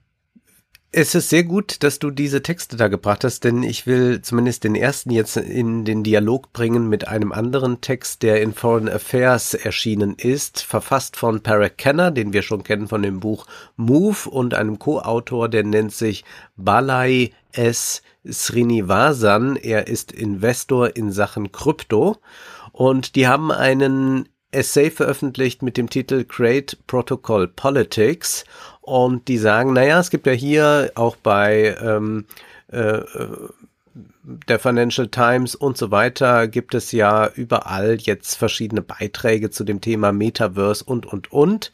Und wie ist es denn jetzt eigentlich wirklich? Also wir müssen uns jetzt doch nochmal anders damit befassen. Und sie kommen erstmal zu dem Schluss, das 21. Jahrhundert gehört nicht China oder den Vereinigten Staaten, und auch nicht den Technologieunternehmen im herkömmlichen Sinne. Es gehört dem Internet. So, jetzt wollen wir uns mal anschauen, was das bedeuten kann. Sie haben dann zehn Thesen, die ich jetzt mal in Kürze durchgehen will, aber ich glaube, es ist schon wichtig, denn was du jetzt gerade beschrieben hast, ist starker Staat, China, greift sogar in andere starke Staaten ein, wo sich gerade chinesische Bürger aufhalten, mhm. also zum Beispiel Studenten in den USA. Die erste These der beiden lautet nun, Netznähe ist gleichwertig mit physischer Geografie. Es gibt ja in der geopolitischen Theorie verschiedene Schulen, zum Beispiel die McKinder-Schule, die von dieser Heartland Theory ausgeht, dass es also die Geografie ist, die wir als unser Schicksal annehmen müssen und dann denkt man äh, danach also, welche Länder sind miteinander verbunden, wie äh, ist das mit Eurasien, diese ganze Debatte bis hin zu Brzezinski, der das dann in den 90er Jahren nochmal ausbuchstabiert. So, also das waren die äh, geopolitischen Ideen, die eigentlich das 20. Jahrhundert prägten und auch noch im 21. Jahrhundert selbstverständlich präsent sind. Aber, sagen jetzt die Autoren, das Internet fügt dem eine neue Dimension hinzu. Jeder Bürger der alten Welt kann, sofern er über einen Internetzugang verfügt, ganz einfach ein Bürger der neuen Welt werden, indem er über seinen Bildschirm ein paar Stunden pro Tag in der Cloud verbringt, wie es Milliarden von Menschen routinemäßig tun. Eine physische Einwanderung ist nicht erforderlich. Das meinen Sie, würde durch Blockchain-Technologie und so weiter, Metaverse, noch sich verstärken, wodurch also das keine Rolle mehr spielt, wo wir eigentlich sind. Wo ich immer schon mal sagen würde, naja, wir müssen ja uns in irgendeiner Weise reproduzieren und damit meine ich jetzt, wir müssen zum Beispiel Nahrung kaufen, verzehren, Kleidung kaufen, mhm. etc. Das tun wir schon an dem Ort, an dem wir wohnen. Und wir sind auch auf das Gesundheitssystem vor Ort angewiesen. Klar kann ich jetzt irgendwelche Medikamente aus dem Ausland kommen, aber wenn ich jetzt die Diagnose brauche, wenn ich eine Untersuchung, CT, was auch immer brauche, muss ich das vor Ort haben. Das heißt, wir haben hier einen Vorteil gegenüber Menschen, die in, sagen wir, Indonesien leben. Ähm, also das einfach so, so äh, schreiben, als sei man da einfach in der Cloud und dann woanders, das stimmt nur zum Teil. Aber das ist erstmal so eine Prämisse, die hier gemacht wird. Und dann leiten sie über zum Thema Geld. Zweite These, nationale Währungen werden mit digitalem Geld konkurrieren. So, was heißt das jetzt? Also, Denken Sie daran, was mit den Zeitungen passiert ist. Zuerst gingen sie alle online, dann wurden sie alle von Google News indiziert. Schließlich stellten die Lokalzeitungen fest, dass ihre geografischen Monopole verschwunden waren, da es nicht mehr notwendig war, die Zeitungen per Lkw zu verteilen. Ein ähnliches Schicksal wird die nationalen Währungen ereilen. Schon jetzt konkurrieren nationale Währungen mit Kryptowährungen, weil Einzelpersonen und Institutionen digitale Geldbörsen mit verschiedenen Vermögenswerten besitzen, die gegeneinander gehandelt werden können. Und sie prognostizieren ein Zeitalter des globalen Währungswettbewerbs. Was sagst du dazu? Glaubst du, dass wir es tatsächlich mit einem Wettbewerb zu tun haben? Denn es ist ja nach wie vor so, auch wenn der Bitcoin da und dort mal eingeführt wird, auch in entsprechenden Ländern nicht hier, und wenn auch damit hin und wieder Bezahlungen stattfinden, bleibt ja die Leitwährung der Dollar. Und der Dollar wird ja nicht abgelöst, sondern man hat so eine Komplementärwährung, in meinen Augen mehr ja. für Spielereien, aber es ist ja keineswegs so, dass wir da einen Wettbewerb haben. Das ist im Übrigen ein Konzept, das hier vorgestellt wird, das hier Hayek aufmacht. Er will ja so einen Währungswettbewerb haben und natürlich das Geld dem Staat entziehen. Wir sehen hier schon, wie nah wir wieder bei Peter Thiel sind. Mhm. Also, Peter Thiel ist klug, hat was mit PayPal gemacht, das heute wie Bitcoin aussieht und so weiter. Ihm war daran gelegen. Das muss irgendwie funktionieren als Geld, es darf nicht zurückführbar sein. Ich bin trotzdem, ich bleibe der Überzeugung, der klügste von allen ist Jeff Bezos. Denn wenn wir uns fragen, welche kommende Währung wird ähm, oder hat jetzt schon, ich will es mal richtig auf die Spitze treiben, welche Währung hat jetzt schon die reguläre staatliche Währung verdrängt? Und zwar auch in Deutschland, auf deutschen Schulhöfen in, ähm, in der Prostitution, in da, wo man sich Drogen äh, kauft und so weiter. Es ist, Überraschung, der Amazon-Gutschein, den man nämlich einfach äh, bei Rewe oder wo auch immer am Supermarkt einfach kauft. Man geht zur Kasse und tauscht Bargeld gegen einen Amazon-Gutschein. Dieser Amazon-Gutschein ist nicht trackbar, der hat einfach nur einen Wert. Niemand weiß, wer hat den gekauft, weil er mit Bargeld bezahlt und so weiter. Du hast also in dem Moment, wo du einen Amazon-Gutschein kaufst, Bargeld in der Hand. Aber dieses Bargeld besteht aus einem Strichcode. Der kann mhm. genau einmal eingescannt werden. Oder abgetippt, je nachdem. Du kannst also einen 100-Euro-Schein, den du in einen Amazon-Gutschein verwandelt hast, anonymerweise an der Kasse, wie Bargeld verwenden, aber digital. Du kannst ihn also ja. einfach fotografieren, an irgendwen senden, der nutzt ihn dann, kriegt sofort bei Amazon 100 Euro gut geschrieben. Damit ist der Wert übertragen und damit ist das größte Problem eines Transfers ähm, erledigt. Wir diskutieren in Deutschland gerade die Cannabis-Legalisierung, was im Grunde nur bedeutet, ah, Cannabis kann man jetzt wieder mit Geld kaufen. Man muss nicht mehr mit Amazon-Gutschein kaufen. Äh, das ist im Grunde das Ding dahinter, ja. Also wir haben ja. längst eine Währung, die digital funktioniert, die Anonymität wirklich gewährleistet, äh, die alles bietet, was man braucht, die keine Steuern abführt, weil die 100 Euro bleiben immer 100 Euro. Ja, und ja. du kannst bei Amazon alles dafür kaufen. Also ein Amazon-Gutschein. Genau, es ist nicht wie früher, da hat man einen Gutschein von irgendwo geschenkt bekommen und dachte, oh, da kaufe ich ja gar nicht, was soll ich damit? Das ist heute anders. Du kannst, außer ja. deine Miete, kannst du alles mit dem Amazon-Gutschein bezahlen, was du brauchst. Ja, in der Hinsicht also, sind diese ganzen Diskussionen über, ach, das Geld und da brauchen wir noch eine mega Idee und dann brauchen eigentlich auch noch einen Blockchain und so weiter. Also wenn, wenn in solchen Texten so, wir müssen jetzt mal ans Morgen denken, weil das muss ganz schnell nach hier. Gleichzeitig hast du auf dem Schulhof schon die ganzen Typen, die sich anonymerweise das Geld einfach zuschieben oder es einfach digital transferieren, indem sie nämlich ein Foto von dem Strichcode machen, der dann einfach auf der Empfängerseite abgetippt werden kann und sofort als Geld zur Verfügung steht. Ohne Wertverlust, ohne alles, ohne Zeitverzug. Äh, alles schon gelöst. Jeff Bezos war es mal wieder. Dritte These, die Fernwirtschaft hat einen Talentmarkt für Bürger geschaffen. Wir sind also hier am Move-Thema dran. Ja. Wir haben einen wettbewerbsorientierten Markt von Rechtsordnungen, schreiben Sie, in dem jeder Ort überall sein kann und es gibt keine einzelne Regierung mehr, die so viel Autorität hat, wie jetzt die Menschen momentan glauben. Sie meinen, dass wir also jetzt mit diesem Metaverse eigentlich lauter Nomadenvisa bekommen werden und damit hat die große Migration begonnen. Also wir können ja da dann sagen, so jetzt hier nach äh, Taiwan oder dorthin, wo immer ich möchte. Auch das impliziert natürlich immer, was meint jetzt wirklich äh, Migration hier? Also selbstverständlich ist es ja auch jetzt möglich, äh, dass man von äh, sonst wo aus ins äh, deutsche Internet, äh, im deutschen Internet sich was ansieht. Allerdings müssen wir ja da auch sehen, es gibt ja entsprechende Firewalls. Es gibt ja entsprechende Dinge. Ich werde gleich noch was äh, äh, zum Thema Indien sagen. Da werden wir noch mal sehen, was das eigentlich bedeutet, dass man sich so frei als Bürger bewegen kann. Also du hast eben hier wieder den starken Staat gezeigt. Sie sagen, nee, nee, der Staat wird jetzt unterminiert und das bedeutet dann auch, dass äh, wir viertens so eine neue Herrschaft der Bits bekommen. Sie erwähnen dann Peter Thiel, der hat gesagt, also die physischen Technologien, die stagnieren seit vielen Jahren. Da sagen sie, das hat sich jetzt nun geändert. Denken wir nur an die mRNA-Impfstoffe und was sie jetzt diagnostizieren, ist eine Wiederbelebung der Innovation in der physischen Welt.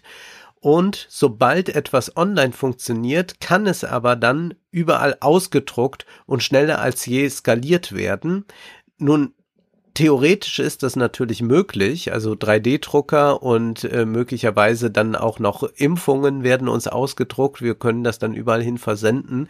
Aber was hier auch wieder ähm, ausgeblendet wird, ist natürlich, dass es da staatliche Regulierungen gibt, dass gerade der Staat eine wichtige Stütze ist, um so etwas wie Lizenzen, Patente zu schützen und dass es deshalb nicht so ganz frei ist, wie das hier äh, gezeigt wird. Sie schreiben dann, eine Regierung, die das Digitale nicht versteht, ist möglicherweise nicht in der Lage, das Physische zu kontrollieren. Das glaube ich, das stimmt absolut. Aber die Frage ist äh, dann, äh, inwieweit sich der Staat dann in irgendeiner Weise auflöst, sondern einfach nur nochmal erweitern muss. Fünfte These, cloudbasierte Aufsichtsbehörden machen den staatlichen Aufsichtsbehörden Konkurrenz. Und zwar ist hier die Rede davon, dass wir zwar äh, Regulierungen schon haben, also zum Beispiel äh, US Food and Truck Administration, die waren aber mal gemacht, um zum Beispiel Pfizer zu regulieren. Aber nicht, schreiben die Autoren, um eine Million Biohacker zu regulieren.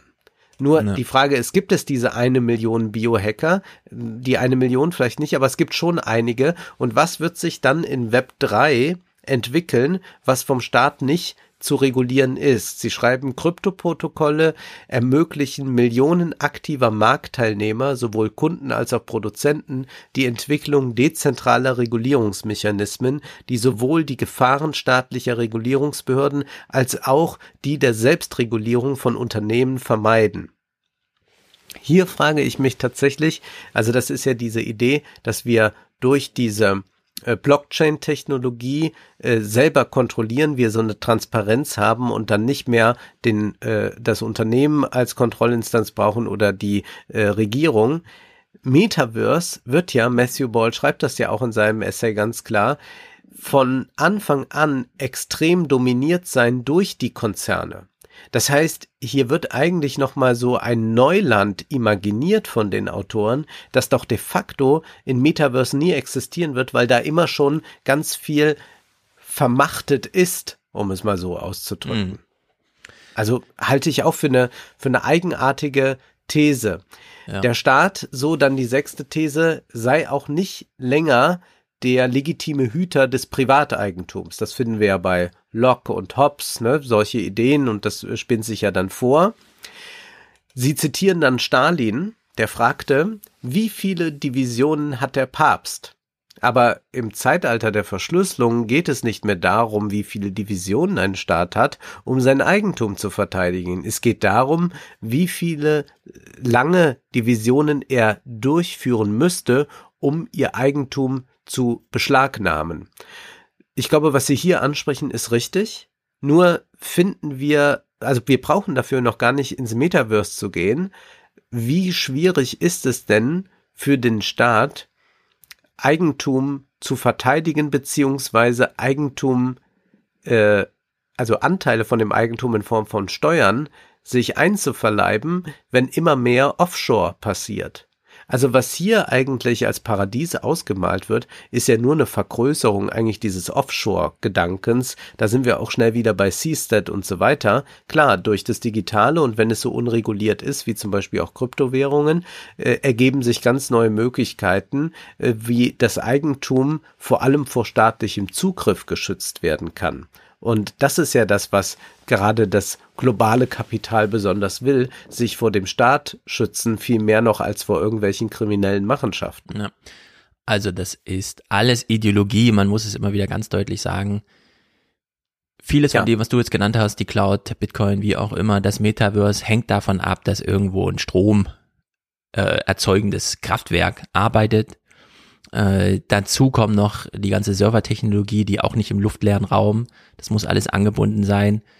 Noch dazu, und das haben wir bei Peter Thiel wieder gesehen, irgendwer braucht ein Militär, das einfach funktionstüchtig ist und irgendwer muss sichern, dass es ein Rechtssystem gibt für den Fall, dass man es braucht und die Entscheidungen müssen auch bindend sein, also sie müssen wirklich durchgesetzt werden können.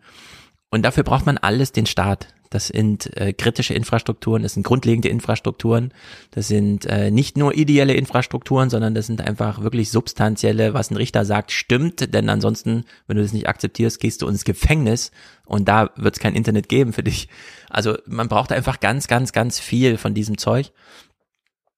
Ich glaube, man bereitet hier einfach ein Userland vor. Man macht so eine Art Landschaftspflege, wie so ein Gärtner der soll dich vergessen lassen, dass nur ein Meter unter deinem schönen Garten äh, es kreucht und fleucht von Tieren, mit denen du nichts zu tun haben willst, aber ohne diese ginge das alles nicht oben.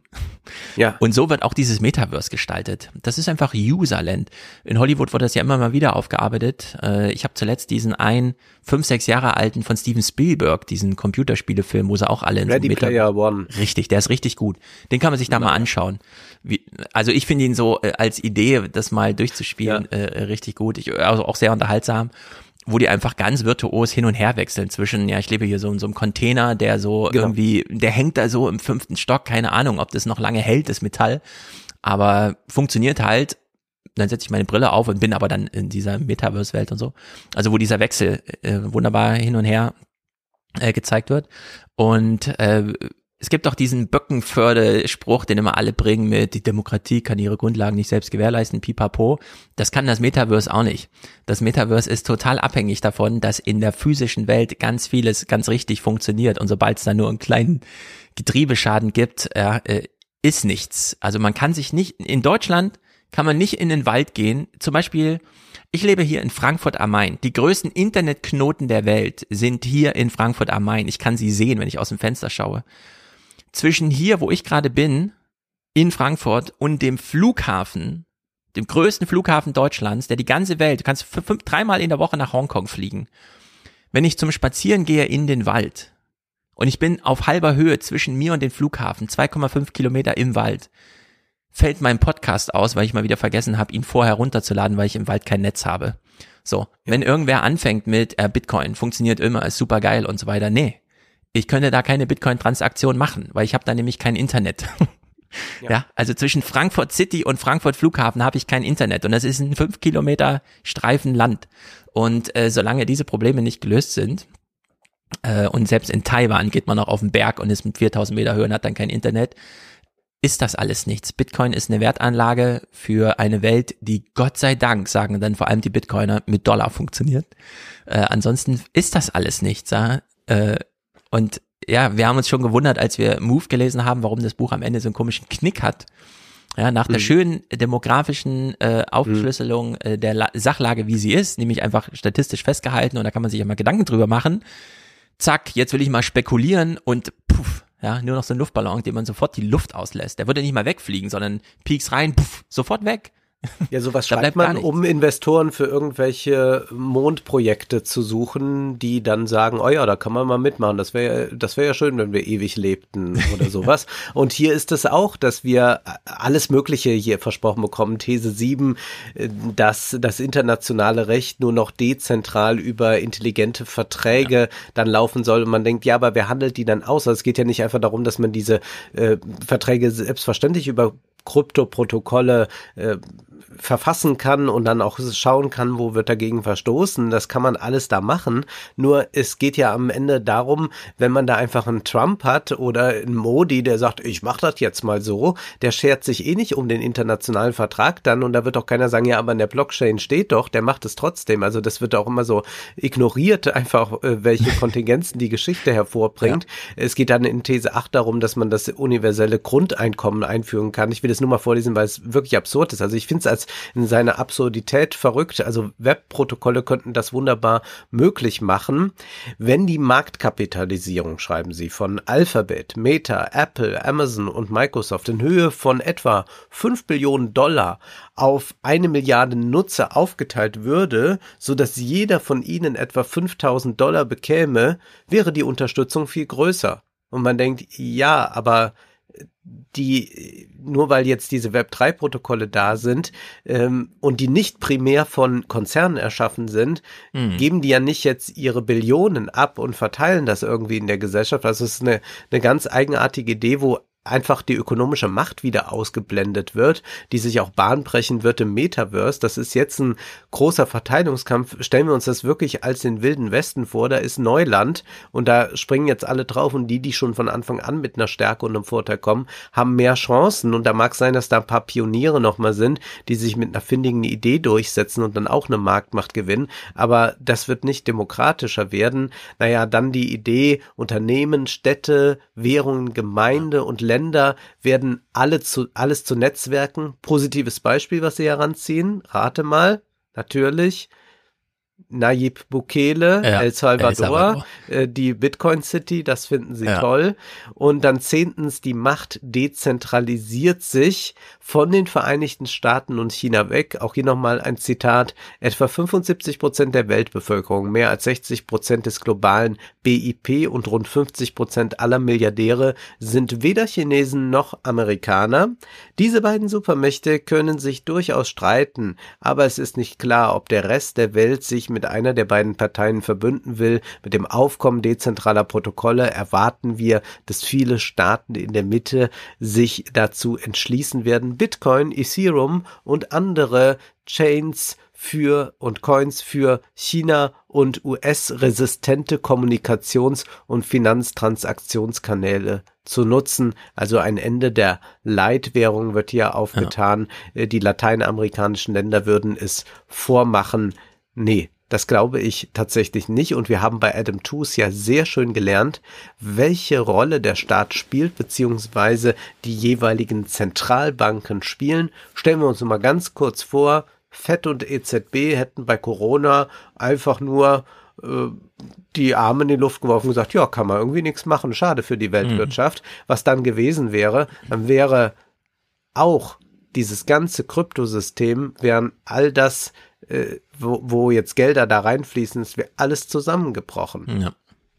Ohne das ist das nicht denkbar. Insofern ist es interessant, das zu lesen, weil man sehr gut diese libertären Ideen und diese ganzen anderen Ideologien von Silicon Valley und Co. hier nochmal illustriert sieht. Aber ich glaube, dass das ähm, Zukunftsmusik ist, die doch eigentlich nur einen äh, schalen Klang hat. Mhm.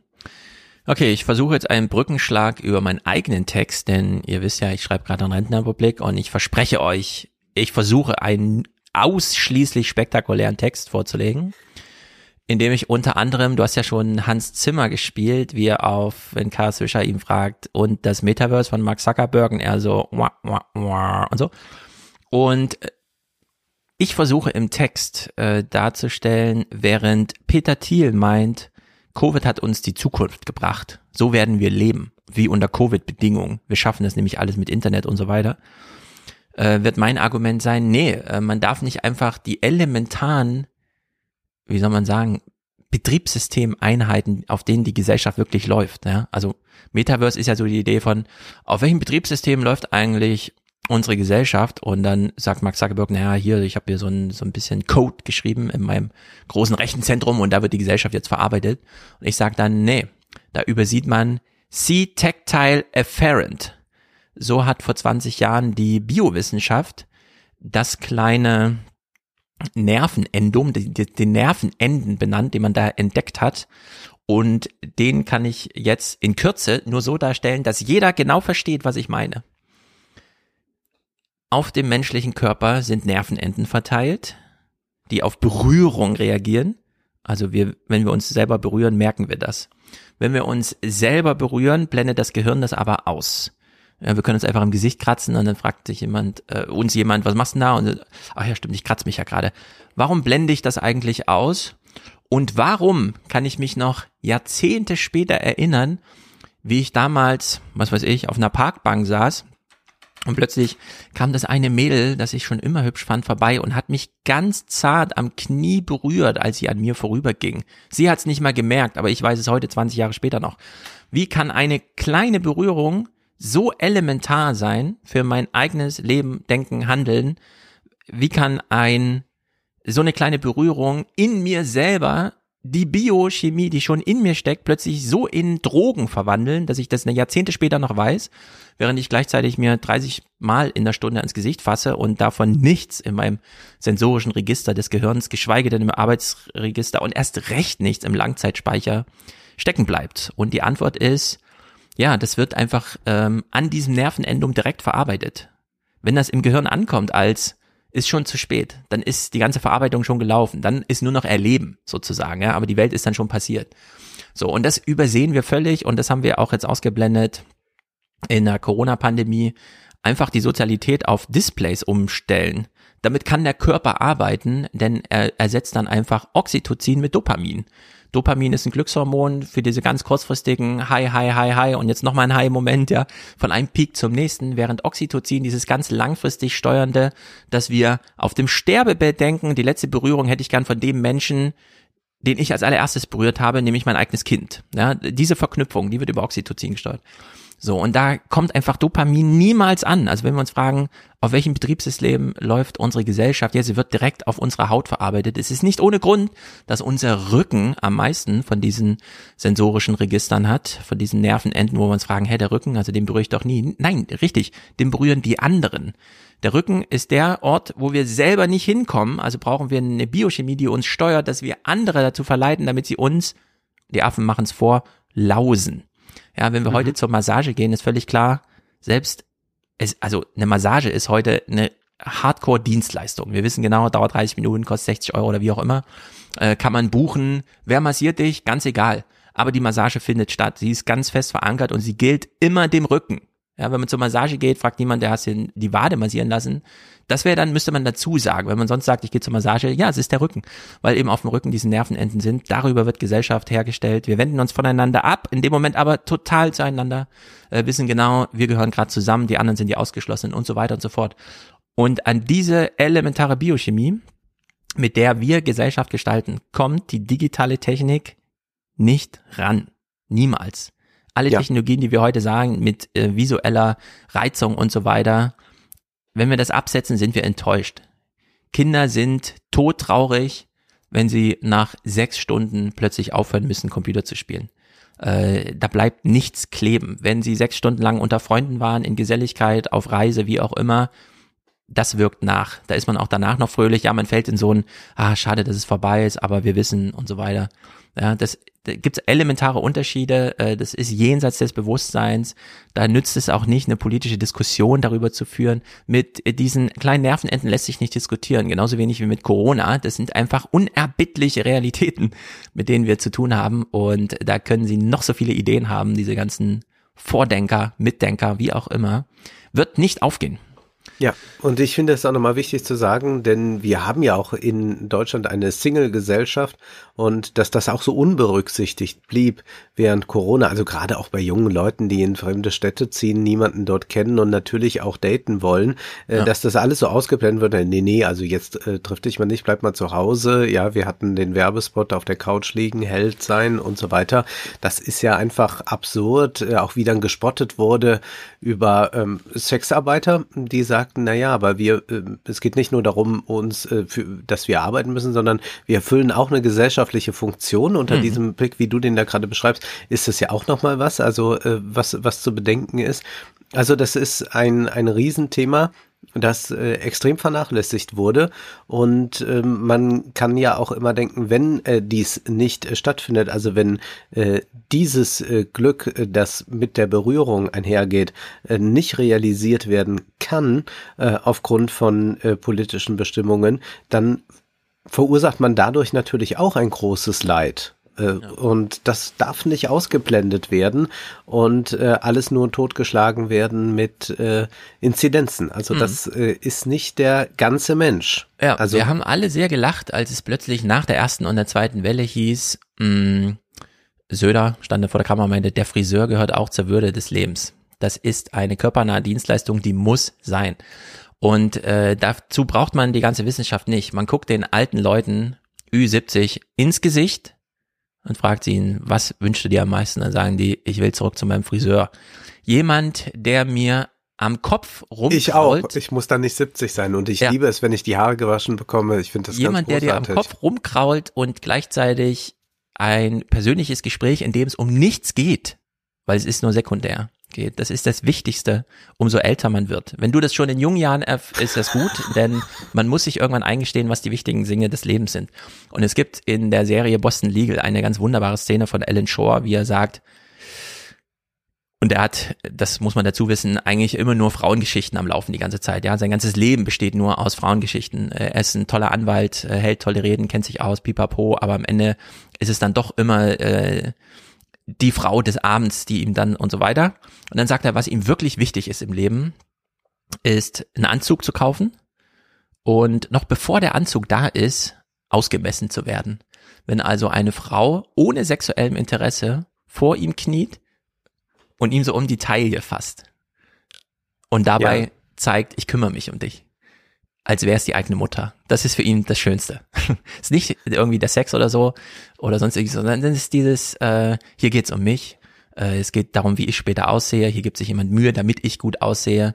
Und dieser Moment, in dem man dann ähm, so auf Hüfthöhe umarmt wird, um irgendwie auszumessen, äh, wie, wie soll die Hose jetzt sein, äh, ist sozusagen der Gipfel des Glücks. Ja? Und das muss man einfach verinnerlichen. Das ist wichtig. Das muss anerkannt werden und das hoffentlich kommen wir jetzt auch dazu nach Corona, dass wir diese Defizite, die sich da aufgespart haben, dass wir das einfach einarbeiten in so eine Politik. Also England hat Corona nicht gebraucht, um 2018 ein Einsamkeitsministerium einzuführen, weil das Rote Kreuz dort sagte, 200.000 Menschen leben in Großbritannien und führen pro Monat ein oder weniger Gespräche mit Freunden oder Familie. Hm. Das sind einfach dramatische Verhältnisse. Da sind Menschen tot, obwohl sie noch mitten im Leben stehen.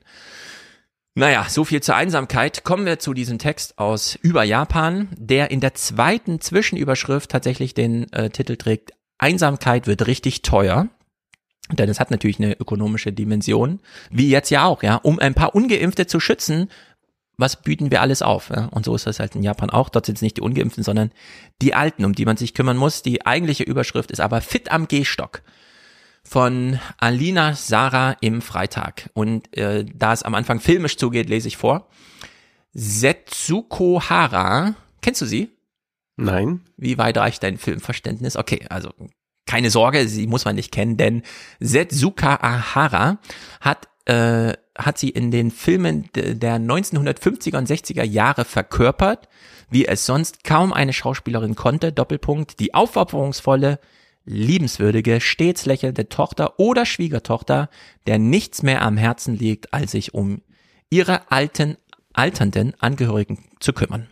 Es geht also hier man steigt so ein in eine Erinnerung, wo wir alle denken, ja genau, das ist, können wir uns ungefähr vorstellen, wie das in dem Film sich darstellt. Doch inzwischen passt dieses Bild immer seltener zur Lebenswirklichkeit japanischer Familien. Die Landflucht trennt die Generation geografisch, die Jungen ziehen in die Städte, die Alten bleiben zurück. Und die Schwiegertöchter gehen immer häufiger in die Lohnarbeit, anstatt zu Hause Care- und Pflegearbeit zu übernehmen. Denn man braucht in China, äh, in Japan einen funktionierenden, äh, ein funktionierendes Erwerbspersonenpotenzial, dazu gehören auch Frauen. Pflege ist also jetzt eine gesellschaftliche Aufgabe und nicht mehr nur eine individuelle. Man hat 80.000 100-Jährige oder älter und fast jeder Dritte in Japan ist mittlerweile älter als 65. Pflegeversicherung gibt's aber erst seit 2000. Die liefert also nicht allzu viel Geld. Roboter, hm, es ist schon weit mit Robotern, aber das ist dann doch mehr ein Klischee. Es sind Menschen gebraucht und die gibt es nicht. Die kommen auch nicht aus dem Ausland. Und jetzt hat man es mit zwei Stigmen zu tun. Zum einen, du lässt deine Eltern im Stich, weil das einfach die ökonomische Notwendigkeit des Landes ist. Also die Politik arbeitet darauf hinaus, dass man seine Eltern im Stich lässt. Und Ausländer pflegen, du lässt dich von Ausländern pflegen, also das Stigma, Ausländer wollen wir hier nicht und lass mal nicht deine Eltern im Stich. Mit dem muss man jetzt politisch hantieren. Die jungen Frauen sind weg, kümmern sich nicht mehr um die Alten und sie sind aber trotzdem noch da. So. Und Klar, es gibt so ein paar ausländische Pflegekräfte, die kommen dann aus Vietnam und müssen dann aber ein japanisches Staatsexamen Examen auf Japanisch bewältigen, um in Japan pflegen zu dürfen. Und jetzt ist halt die Frage, was tut man? Äh, man hat eigentlich, äh, die Straße ist zu Ende, auf der man gefahren ist. Man kommt jetzt wirklich nicht mehr weiter.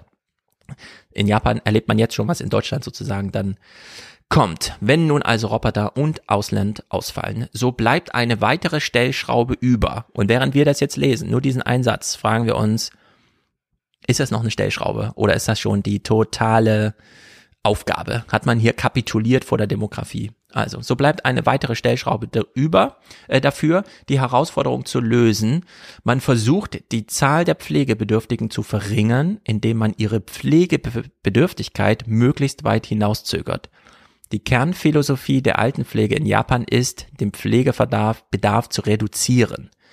Alte Menschen sollen sich möglichst lange ihre Unabhängigkeit bewahren, geistig und körperlich aktiv und mobil bleiben. Nun würde man so denken, es machen die doch aus intrinsischer Motivation. Soll man das ihnen nochmal politisch sagen. Ja, also ist doch irgendwie Quatsch. Und ja, es ist tatsächlich Quatsch. Man versucht jetzt nochmal mit so Nachbarschaftsorganisationen, äh, Chonaikai, so nannte man das damals nach dem Krieg, als der Staat noch nicht richtig wiederhergestellt war und man die Niederlage verarbeiten musste und man dachte, okay, wir brauchen jetzt trotzdem irgendwie Gesellschaft. Also hat man so auch publizistisch so eine Art von Nachbarschaftshilfe als Idee vorgestellt für Katastrophenfälle und Krieg. Die Bedeutung ging dann sehr weg, weil man hatte weder Katastrophen noch Krieg und jetzt kommt aber die Demografie zurück wie eine Katastrophe, äh, wie ein Katastrophenfall oder ein Krieg. Und jetzt muss man das wieder reaktivieren. Mhm. Nicht so sehr, um das Land äh, verteidigungsfähig oder wirtschaftsfähig zu halten, sondern jetzt geht es darum, Rätselabende und Handarbeitskurse zu organisieren. Aber eben nicht, wir haben kein Geld dafür, dass das irgendwer macht, sondern wir am besten finden wir jemand 65-Jährigen, den wir so gut motivieren und anleiten, dass er dann die 85-Jährigen mitzieht und dann sitzen alle da und häkeln irgendwie, ja. Also so richtige Freiwilligkeitsarbeit. Oder man hat halt so Arbeitsagenturen, ähm, man kümmert sich jetzt und dann hat man zum Beispiel die Silva Yinsai Centers gegründet. Äh, da sitzt man dann so zusammen und organisiert noch so ein bisschen Hausarbeit, Babysitting, Nachhilfe, Vorlesen, weil man so gesehen hat, naja, wenn man für 65 anfängt, dann in den Kindergarten zu fahren, einmal die Woche vorzulesen, dann ist das vielleicht auch ein Termin, auf den man sich freut nächste Woche, dann hält man sich mobil, dann weiß man, ich habe auch nächste Woche noch einen Termin und dann schleift sich das vielleicht so ein als dann doch auch staatstragende Struktur, dass nicht alle nur zu Hause sitzen, sondern man versucht jetzt so ganz niederschwellig, soll, darf nichts kosten, Angebote zu schaffen, damit die Leute da überhaupt noch irgendwas zu tun haben. Und was soll man sagen? Es kann natürlich aufgehen und gut gehen. Wir haben in Deutschland noch immenses Potenzial, indem wir einfach mal den 50-Jährigen sagen, hör mal zu, eine gesunde Ernährung kann im Falle von Corona ähnlich gut wirken wie eine AstraZeneca-Impfung. Ja, du brauchst nur weniger Bauchfett und so weiter und dann äh, hätten wir so, sowas schon eingefangen. Also es hat einen medizinischen Sinn, ein gesundes Leben zu führen, aber davon sind wir in Deutschland ganz weit weg. Also die Zivilisationskrankheiten, angeleitet über falsche Ernährung, sind so immens, so krass, dass wir hier in Deutschland auf die Idee kommen könnten, wir bekämen das auch noch hin, die Alten einfach fitter zu halten. Aber es ist am, irgendwie sehen wir jetzt in Japan schon, wie auch das deutsche Schicksal aussehen wird. Mhm. Wir können uns dann japanische Filme ansehen und ich stand gerade auf dem Schlauch. Setsuko Hara ist die Schauspielerin hm. von mhm. Ozu. Also Ozu, der ganz, ganz große Meisterwerke geschaffen hat. Also fünf, wir sprechen hier von den 50er Jahren. Äh, mir, mir war äh, nicht sofort äh, die Connection klar, aber selbstverständlich. Und sie ist auch eine Legende deshalb, weil sie sich äh, meines Wissens sehr früh zurückgezogen hat aus dem Film. Ist also eher so, so Greta Garbo-mäßig. Greta Garbo von Japan. Äh, Garbo hat ja auch eine Zeit lang nur Filme gemacht, 10, 15 Jahre und sich dann komplett zurückgezogen. Bei ihr äh, war das ähnlich und mhm. äh, so kann man sich diese japanische Gesellschaft sehr gut vor Augen führen in den Meisterwerken von Ozu. Sehr gut. Eine Pointe zum Schluss, die äh, habe ich fast übersehen, gerade aber jetzt habe ich sie noch gefunden. Ich lese mal. Besonders zu Beginn der Rente sind diese Angebote aber für viele nicht mehr attraktiv. Also dieses ganze länger arbeiten vor allem. Ja? Also man versucht jetzt in Japan was Neues. Viele wollen mit 65 noch nicht aufhören zu arbeiten, weil sie dann doch noch ein bisschen fit sind, aber es ist nicht für alle attraktiv und man muss dann auch so ein paar Angebote machen. Das Renteneintrittsalter liegt bei 65. Da sind die meisten noch fit und arbeiten lieber regulär weiter. Die Regierung versucht es deshalb mit Selbstbestimmung, Doppelpunkt, und jetzt ganz wichtig auch für Deutschland, das Alter soll nicht mehr darüber entscheiden, ob jemand als Senior oder Seniorin bezeichnet wird. Diese Form der alterslosen Gesellschaft entlastet zudem noch die Rentenkasse. Denn Menschen, die, also es gibt in ganz, auch in Deutschland ganz interessant, was passiert eigentlich, wenn man 65 ist und weiter arbeitet? Man verdient plötzlich mehr, ohne dass es den Arbeitgeber mehr kostet, weil man führt ja nichts mehr in die Rentenkasse ab. Man hat ja alles getan. Man kriegt mhm. also automatisch 15 Prozent oder so mehr Geld, nur weil man länger arbeitet und bleibt dann auf dem Rentenniveau. Man selbst hat also mehr Geld plötzlich und dem Staat sagt man im Tausch dafür, äh, dass ich jetzt hier mehr Geld habe, belaste ich ja die Rentenkasse weniger, weil ich arbeite ja als länger, habe also mehr Geld für mein Leben, bin dann aber weniger in der Rente. Also von den durch statistisch 20 Jahren in der Rente ist, die man zwei Jahre mehr arbeitet, bezahlt man zwei Jahre lang keine Rentenversicherung, hat also mehr Geld im Alltag und gleichzeitig suggeriert man schon dem Staat, aber ich, du musst dann auch zwei Jahre für, weniger für mich Rente zahlen, weil ich sterbe ja vergleichsweise nicht früher, aber mit kürzerer Zeit als Rentenempfänger. Also da gibt es ganz viele Kalkulationen, die man so machen kann. Und diese Alterslosigkeit der Gesellschaft, das ist hochinteressant, denn ich habe schon mal darauf hingewiesen, dass die Uhren, die wir heute tragen, diese modernen Uhren, uns immer ein biologisches Alter anzeigen, je nach Fitnessgrad. Und wir haben gerade gesehen, dass Corona eigentlich eine, eine richtige Alterskrankheit, also dieses Covid, was wir haben, das ist eigentlich ein, eine Krankheit, die beim Alter zuschlägt. Wir haben in Deutschland 107.000 Tote und 100.000 davon sind über 60 gewesen.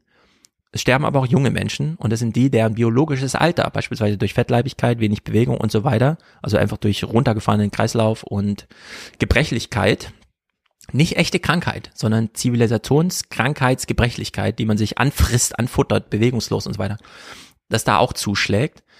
Und äh, da kann man jetzt so überlegen, wie man's veranschaulichen kann, welche Rolle des Alters spielt Plus, und das wird dann in Rentenrepublik wieder eine Rolle spielen, dass wir sowieso die Jugend schon aufgehoben haben.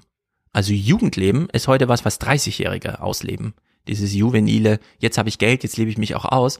Mit 20 Jahren war ich nicht mutig genug, denn da war ich abhängig von meinen Eltern, die meine Miete bezahlen und außerdem wusste ich, ein Studium ein Jahr früher abschließen ist besser als irgendwie drei Partynächte zu haben und so und hat man sowieso schon keine Jugendkultur mehr, erst recht nicht mehr über Musik, ja. Also alles, was ja. heute an Popkultur funktioniert, Ariana Grande und so, das hören auch alles die 30-Jährigen und nicht die 15-Jährigen, die auch, aber das Geld und so, das kommt vor allem, also der Markt wird für die Älteren gemacht, die nämlich auch bereit sind, dafür zu bezahlen.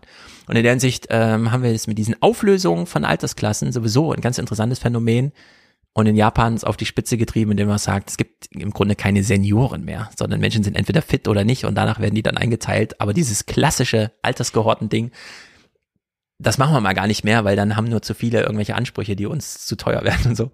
Also das ist hier eine ganz interessante Bewegung. Äh, ein ganz kurzer Text im Freitag, aber äh, sozusagen der Nadelstich genau richtig platziert. Ich finde ja sowieso immer dieses Abzielen aufs Alter so uninteressant. Also das? Leute schreiben das ja immer gern dabei, ist so und so alt. Ähm, Also ich finde, ich, ähm, ich feiere ja auch keinen Geburtstag, von daher habe ich mit Alter Ja. eh nichts zu schaffen. Älter werde ich später, heißen Biografien berühmter deutscher Schauspielerinnen. Naja, wir kommen zu Pier Paolo Pasolini, ein Regisseur, der dir vielleicht etwas sagt, italienischer Regisseur, wichtige Filme gedreht, äh, auch Soll ich dir sagen, warum der mir was sagt? warum? Mit hoher Wahrscheinlichkeit ist dieser Paolo, dieser Paolo, der damals Menschen so begeistert hat, dass sie ihre Kinder Paolo nannten, die heute auch Filme gucken, aber auch Podcasts hören, beispielsweise Paolo, der den letzten Fernsehpodcast präsentiert hat, weshalb ich ihn immer noch die ganze Zeit hier sehe, weil er immer noch im Bild drin steht. Ach so. Ah ja, Pier Paolo Pasolini ist ja auch ein sehr schöner Name. Äh, jedenfalls hat er sehr große Filme gemacht. Zum Beispiel auch diesen skandalumwitterten Film Die 120 Tage von äh, Sodom Salo. Ein äh, Film, der sehr eng verstrickt ist, auch mit äh, Pasolini selbst. Pasolini wurde ermordet. Äh, Pasolini ist eine eigenartige, solitäre Gestalt in der italienischen Kultur. Er war schwul, er war katholisch, er war Kommunist. Und das war selbstverständlich immer ein sehr widerspenstiges Leben, das er geführt hat und kein leichtes. Er musste nach Rom mit seiner Mutter Ende der 40er, Anfang der 50er Jahre fliehen. Er verdankt der Mutter alles und es ist eine besondere Liebe zur Mutter. Ohnehin teilte Pasolini seine Liebe auf. Da gibt es die Liebe, die tief empfundene, die kann nur zur Mutter für ihn existieren. Da gibt es die Sexualität, die kann nur mit Strichern aus dem Subproletariat gelebt werden. Und dann gibt es noch die Freundschaften, entweder mit den ganz einfachen Leuten, wenn möglich sogar Analphabeten, oder mit den wahren Intellektuellen der italienischen Society, niemals aber mit dem Bürgertum, das Pasolini verachtet hat. Und der Surkamp Verlag hat jetzt dankenswerterweise ganz viele Gedichte von Pasolini ausgegeben, denn Pasolini war nicht nur Regisseur, sondern auch Schriftsteller und Dichter.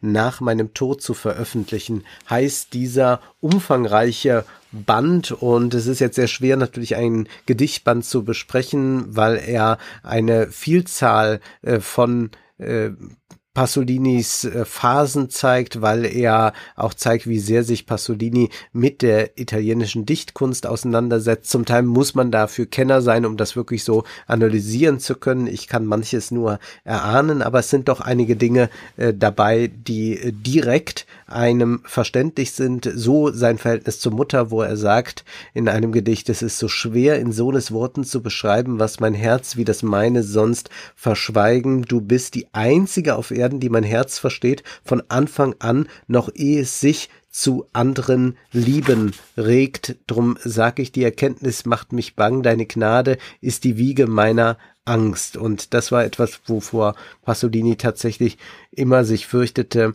was, wenn es die Mutter eines Tages nicht mehr gibt. Das ist also ein ganz anderes Lebenskonzept, als das jetzt üblicherweise vorgesehen ist. Abnabelung von den Eltern, eigene Familiengründung oder so. Bei Pasolini natürlich nicht. Wir sind Überlebende, schreibt er dann etwas später, in uns das Labyrinth eines Daseins jenseits der Vernunft. Ach, ich flehe, flehe dich an, geh nicht fort, ich bin hier, hier mit dir, ein neuer April steht bevor.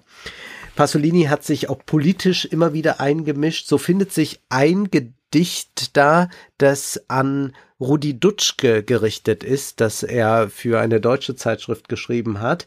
Und da heißt es dann am Ende des Gedichts die Gründung einer kommunistischen Partei in Deutschland so viele Hindernisse, so viele Oppositionen, so viele Widrigkeiten, so viele historische Unmöglichkeiten, wo die Dinge ein für allemal feststehen. In Frankfurt wird gehofft, in Heidelberg wird studiert und sich gelangweilt. Das Bürgertum, dessen Eingeweiden du geheimnisvollerweise entsprangst, habe ich mit meinen eigenen Augen gesehen, es hat Gesichter, weiß wie Grabsteine. Lass dich nicht irreführen von seinem guten Willen, von seiner gequälten Sensibilität, von seiner komischen Befangenheit. Sie sind alle eingeschüchtert, mein Vater, mein Captain, und deine jungen Freunde benutzen die Hauptstraße, nicht die kleinen Nebenwege.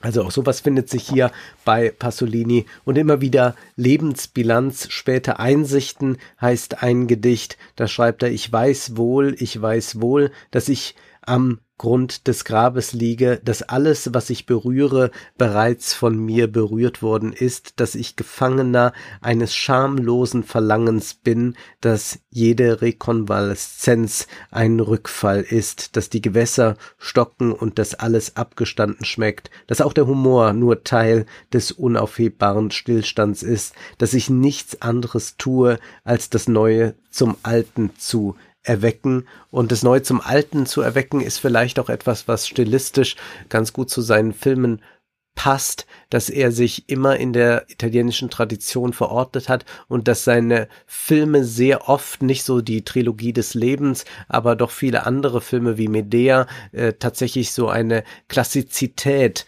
haben. Und er ist einer der wenigen, wenigen Regisseure, die auch einen Teil ihres Werks widerrufen haben, nämlich die Trilogie des Lebens. Das sind drei frivole Filme, Literaturverfilmungen, äh, zum Beispiel äh, Decameron, äh, wo also sehr, ja, so äh, soft erotisch einhergeht und er wollte ja. damit die Lüste befreien, bis er dann sah, der moderne Kapitalismus tut das ja alles schon, äh, die alles ist so versext auf eine konsumistische Weise, so dass er dann diese Trilogie des Lebens widerrufen hat und macht dann diesen Film die 120 Tage von Sodom, wo er auch zeigt, wie äh, sexuelle äh, Befreiung auch zugleich eine faschistische Grundierung haben kann und er dann auch selbst sein Leben ändert und auch schreibt in diesem Text, dass er nicht mehr zu den Strichern geht, die er zum Teil drei, viermal die Nacht aufsuchte, äh, weil diese Körper nun welche sind, die eigentlich geformt und überformt sind vom Konsum, also auch ein großer, interessanter, origineller Kapitalismuskritiker ist der Pasolini. Das kann man in den Gedichtungen, äh, in den Dichten auch lesen. Ich würde sagen, dieser Band ist etwas für Leute, die sich mit Pasolini intensiver auseinandersetzen wollen. Für Einsteiger würde ich doch sagen, ist der Zugang über die Filme etwas leichter.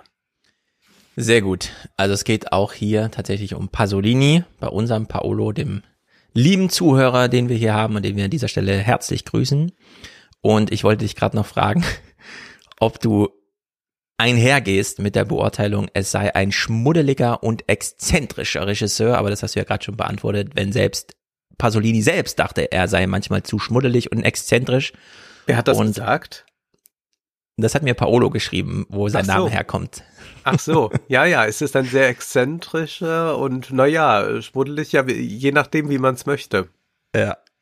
Also es fand jedenfalls eine gewisse Revision in Pasolinis eigener Beurteilung seines eigenen Werkes statt, von dem ich jetzt, nachdem ich dir zugehört habe, denke, schmuddelig trifft es ganz gut. Gut, um es hier klug und heiter zu halten, schlage ich mal auch aus Zeitgründen vor, dass ich meine 66 gute Nachrichten aus 2021 Krautreporterliste einfach nicht vorlese, denn sie ist albern und die Pointe ist im Grunde vorhin schon gemacht worden.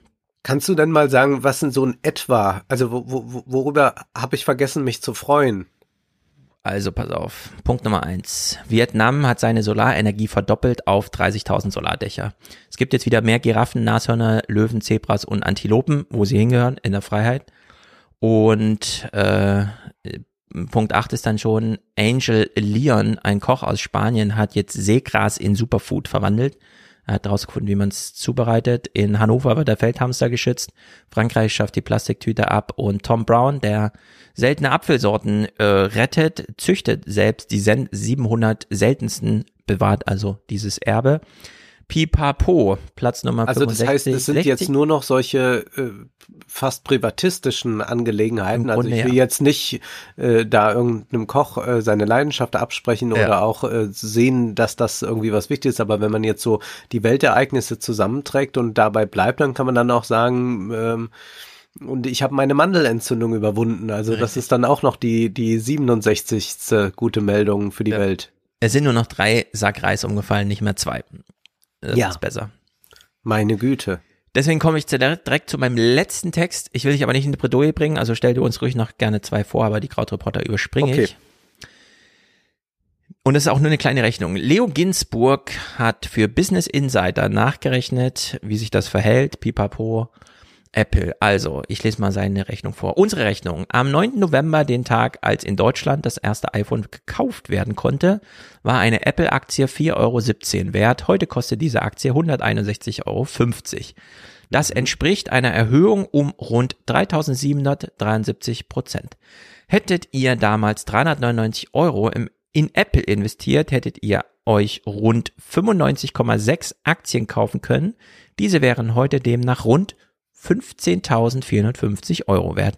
Das zeigt wieder mal, dass es sich manchmal lohnen kann, nicht nur das Produkt zu kaufen, wenn es einen überzeugt, sondern auch in das Unternehmen selbst zu investieren. Das hast du vorhin schon gesagt, Investition, Konsum sind unterschiedliche Sachen. So, wenn man sich am 9. November 2007 tatsächlich kein iPhone gekauft hätte, sondern Aktien, Hm. hätte man ein gefülltes Depot gehabt, aber man hätte dann kein iPhone. Mhm. Und ich will mal für mich hier sagen, warum es für mich schon logisch ist, dass, all- also dass Apple einfach drei Billionen Dollar wert ist. Weil wir von Apple Technologie bekommen, die, und da gilt wieder das alte Matthew-Theorem, Fernsehen macht die Klugen klüger und die Dummen dümmer. Bücher führen dazu, dass diejenigen, die eh schon Bücher lesen, mehr Bücher lesen, weil es welche gibt, und diejenigen, die keine Bücher lesen, dann noch weniger Bücher lesen, weil sie dann wählen, das ist ein Buch, lehne ich ab. Jetzt haben wir im dritten Sprung digitale Technologie. Und jeder kann für sich, aber bitte ehrlich, die Rechnung aufmachen. Wenn ich die letzten 15 Jahre kein iPhone benutzt hätte, dafür aber jetzt 15.000 Euro, wäre ich dann reicher oder ärmer? Und ich für mich würde sagen, die 15.000 Euro würden mir gar nichts nützen, wenn ich nicht die 15 Jahre zurückliegend mit Apples Technologie das gemacht hätte, was ich mit Apples Technologie gemacht habe. Also es ist ein absoluter Gewinn damals in das iPhone und auch in spätere und dann auch von anderen Herstellern Technologie konsumiert zu haben, statt nur zu investieren. Denn dieses Geld alleine als Buchgeld und wenn es einem dann jetzt zur Verfügung stünde, würde das Leben weniger bereichern als das, was wir mit unseren iPhones, glaube ich, gemacht haben. Ja. Im Guten wie im Schlechten, da muss jetzt jeder für sich überlegen, hat man eher, ähm, äh, also hat man Trump gewählt und lehnt die Impfung ab? Oder ist man jemand, der, ähm, dem es gelungen ist, sein analoges Leben in dem Maße zu digitalisieren, dass es einen echten Mehrwert bietet. Also in der Hinsicht interessante Rechnung. Ich will eine eigene Rechnung gegenüberstellen. Wenn man beim aktuellen Börsenwert von Apple 0,00004 Prozent der Aktien hält, ist man schon Millionär. Ist das nicht eine Sensation? Einfach Wahnsinn. Mit 0,04 Prozent ist man schon Milliardär. Ja. Das ist einfach unglaublich. Was Deine Rechnung sagen? ist vollkommen korrekt, denn es ist ja so, mir wurde auch schon immer mal wieder so in der Vergangenheit gesagt, ja, du gibst so viel Geld fürs Kino aus. Äh, irgendwann kommen die Filme doch gratis, dann kannst du die irgendwo streamen. Und dann denke ich mir, ja, das mag ja sein, aber was habe ich dann in der Zwischenzeit gemacht? Also ich kann natürlich immer sagen, ich sitze so zu Hause und gucke, was gibt's irgendwo gratis und gucke mir das an. Aber dass ich vielleicht jedes Mal einen Mehrwert daraus gezogen habe, dass ich acht oder zehn Euro für ein- eine Kinokarte ausgegeben habe, vielleicht auch mit anderen zusammen im Kino gewesen bin, das ist doch das, was mir was hilft. Was nutzt mir das, wenn ich sage, ja, aber dann habe ich das Geld gespart? Ja, schön, aber was soll ich jetzt mit dem gesparten Geld? Also das, äh, ich kann ja nicht sagen, und das Glück kommt alles später, wenn ich dann das Geld gespart habe oder so. Ja. Das, was das Leben ausmacht, ist nicht äh, so aufzuheben und aufzusparen, äh, sondern man kann sagen, gut, man investiert vielleicht noch in andere Dinge. Äh, da, das ist aber auch immer halt retrospektiv sehr leicht gesagt. Also wir könnten jetzt auch mal überlegen, in was kann man jetzt äh, dann auch diese ein, zwei, drei Aktien kaufen und dann ist man 2030 ähm, ziemlich äh, gut dastehend, hat vielleicht äh, 100 mal mehr. Ja, aber wer weiß das schon? Wir haben es bei Warren Buffett gesehen, auch er rätselt, ja, grundsätzlich stimmt das schon. Klimawandel, grüne Transformation, das bringt so einiges wirtschaftlich ins Rollen. Ich weiß nur halt nicht, welches Unternehmen sich durchsetzen wird. So hat Buffett das gesagt und ich glaube, das kann man da auch übertragen.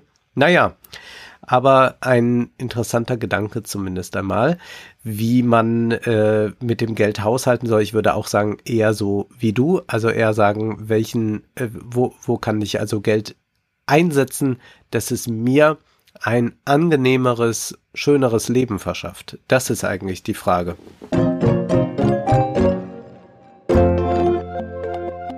Ich würde noch ein Buch vorstellen über Indien. Ich habe es angekündigt. Arundhati Roy ist eine sehr bekannte Schriftstellerin, schreibt aber auch Essays, politische Essays. Asadi heißt Freiheit, heißt der Band, der politische Essays aus den vergangenen Jahren von ihr versammelt. Ich kann das Buch nicht uneingeschränkt empfehlen, denn es gibt einige Redundanzen. Es ist auch ein bisschen sehr im tagespolitischen verhaftet, so dass ich dann etwas über 2016 aus 2016 lese, das aber dann nicht nochmal eingeordnet wird retrospektiv, sondern ich habe dann manchmal den Eindruck, ja, ich lese jetzt hier ein bisschen alte Zeitung.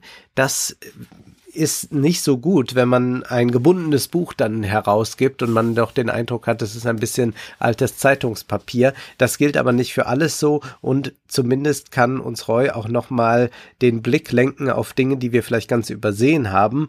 Wusstest du eigentlich, äh, was mit Kaschmir und dem Internet geschehen ist? Gibt es das da nicht mehr? Gab es da je Internet? Ja, es ist ganz verrückt. Also hier das mal in einer solchen Drastik zu lesen. Heute, am 13. Februar 2020, ist es 193 Tage her, dass die indische Regierung das Internet in Kaschmir abgeschaltet hat. Hm. Nachdem monatelang kein Zugang zu mobilen Daten oder Breitbandanschlüssen gegeben war, ist es sieben Millionen Kaschmiris, die unter der dichtesten militärischen Besatzung der Welt leben, heute möglich, Websites einer sogenannten Whitelist einzusehen, eine Handvoll von der Regierung genehmigter Domänen. Dazu gehören einige ausgewählte Nachrichtenportale, jedoch nicht die sozialen Medien, auf die die Kaschmiris angesichts der Feindseligkeit der indischen Medien ihnen gegenüber so angewiesen sind, um ihre Versionen ihres Lebens zu verbreiten. Mit anderen Worten, Kaschmir verfügt jetzt über ein offiziell durch eine Firewall geschütztes Internet, was die Zukunft durchaus für viele von uns in der Welt verheißen könnte. Also nicht so äh, hier äh, Paracanna-Idee, ja. jetzt sind wir alle frei, sondern hier sieht man, der Staat greift durch, der indische. Die Abschaltung des Internets hat fast jeden Aspekt des täglichen Lebens in Kaschmir lahmgelegt. Es ist ein bahnbrechendes Experiment der Massenverletzung von Menschenrechten. Abgesehen von der Informationsblockade sind Tausende von Kaschmiris, darunter Kinder, Aktivistinnen der Zivilgesellschaft und politische Persönlichkeiten inhaftiert worden, einige unter dem drakonischen Public Safety Act. Dies ist nur die Spitze des Eisberges einer epischen und sich unaufhörlich entfaltenden Tragödie. Während die Welt wegsieht, ist die Wirtschaft zum Erliegen gekommen, der Tourismusstrom hat sich zu einem Rinnsal verlangsamt, Kaschmir ist zum Schweigen gebracht worden und verschwindet langsam von der Landkarte. Ganz erschütternd hier zu lesen, wäre auch mal ein Projekt für die Außenministerin. Also wir müssen nicht nur nach Russland und China blicken, sondern dringend nach Indien. Die EU, wir hatten das auch schon mal in so einer Arte-Doku aufgerollt, die EU schmiegt sich an Indien an und wenn man das hier gelesen hat, fragt man sich, warum eigentlich, als sei das hier irgendwie eine Alternative. Nee, ist es nicht. Hier können wir nochmal nachvollziehen, wie dieser Aufstieg des Nationalismus gelungen ist. Zwischendurch schimmert mal die Hoffnung durch, dass das Ende von Modi jetzt gekommen ist. Wir wissen, nee, es ist noch weitergegangen. Wer sich also für Indien interessiert, kann das lesen, aber zum Teil ist diese Tagesaktualität ein Problem, wenn man es dann Jahre später liest, dann hat man es eher so mit äh, einer Dokumentation zu tun. Da bin ich mir nicht so sicher, warum man nicht da einfach nochmal dann rangeht. Also wenn man die Sachen verfasst hat, kann man ja das auch nochmal einem Update unterziehen. Man muss ja dann nicht einfach nur so eine äh, günstige Zweitverwertung an den Tag legen. Verstehe ich auch nicht, warum Verlage das äh, so mitmachen. Mhm. Äh, einen letzten Text äh, stimmt, äh, den, den, ich vorstellen will, der stimmt uns auch nicht äh, fröhlich. Es ist absurd. Dänemarks Abschottungspolitik. Der gemietete Knast im Kosovo, ein Text von Reinhard Wolf, erschien in der Taz. Da heißt es, Dänemarks sozialdemokratische Regierung hat ein flüchtlingspolitisches Lieblingsprojekt, null Asylsuchende mehr über die Grenze zu lassen und den gesamten Asylprozess nach Ruanda zu verlegen. Daran arbeitet sie noch. Aber nach einjährigen Verhandlungen mit der Regierung des Kosovo sieht Kopenhagen sich vor einem anderen Erfolg. Abschiebehäftlinge aus nicht-europäischen Ländern sollen nicht mehr in Dänemark, sondern im Kosovo inhaftiert werden. Dafür will die dänische Regierung dort einen Knast anmieten. Absurd. Warum nicht Grönland? Das ist wenigstens das eigene Land. Absurd. Der dänische Justizminister Heckerup ist davon überzeugt, findet das ganz groß. Es soll 2023 schon beginnen, erstmal für die Dauer von zehn Jahren. 300 Haftplätze will man dort anmieten im Kosovo. Was kostet das Dänemark? 210 Millionen Euro. Man könnte sich ja vorstellen, was man damit machen könnte. Ja. Für Asylsuchende. Es ist, es ist der reinste Wahnsinn, es gibt dann hier eine Kriminologieprofessorin, Minke heißt die, die das kritisiert, die sagt, man betrachtet Gefangene als Güter, die man einfach irgendwohin transportieren kann. Ein Rechtsanwalt namens Kaya spricht von modernem Kolonialdenken, aber die Regierung lässt sich nicht beirren. Hinzu kommt, dass es ja so ist, dass Inhaftierte das Besuchsrecht haben. Das heißt, sie dürfen besuchend werden. Aber wie ist denn das jetzt, wenn die Gefangenen 2000 Kilometer entfernt sind? Eigentlich müsste dann ein wöchentlicher Flugzeug-Shuttle-Service eingerichtet mhm. werden, der Leute hinführt. Also noch mehr Geld kostet das. Heckerup sagt, ja, man, man sieht da schon das, aber man kann sich darauf verlassen, dass man sich an alles wohl halten will. Es sei ein dänisches Gefängnis im Kosovo unter dänischer Leitung, denn es gibt gerade im Kosovo sehr viele Menschenrechtsverletzungen, Haftbedingungen sind grauenhaft, äh, Leute werden da in Isolationshaft für 30 Tage gesteckt, ohne dass man so recht weiß, warum und darf, man darf es im Übrigen auch nicht.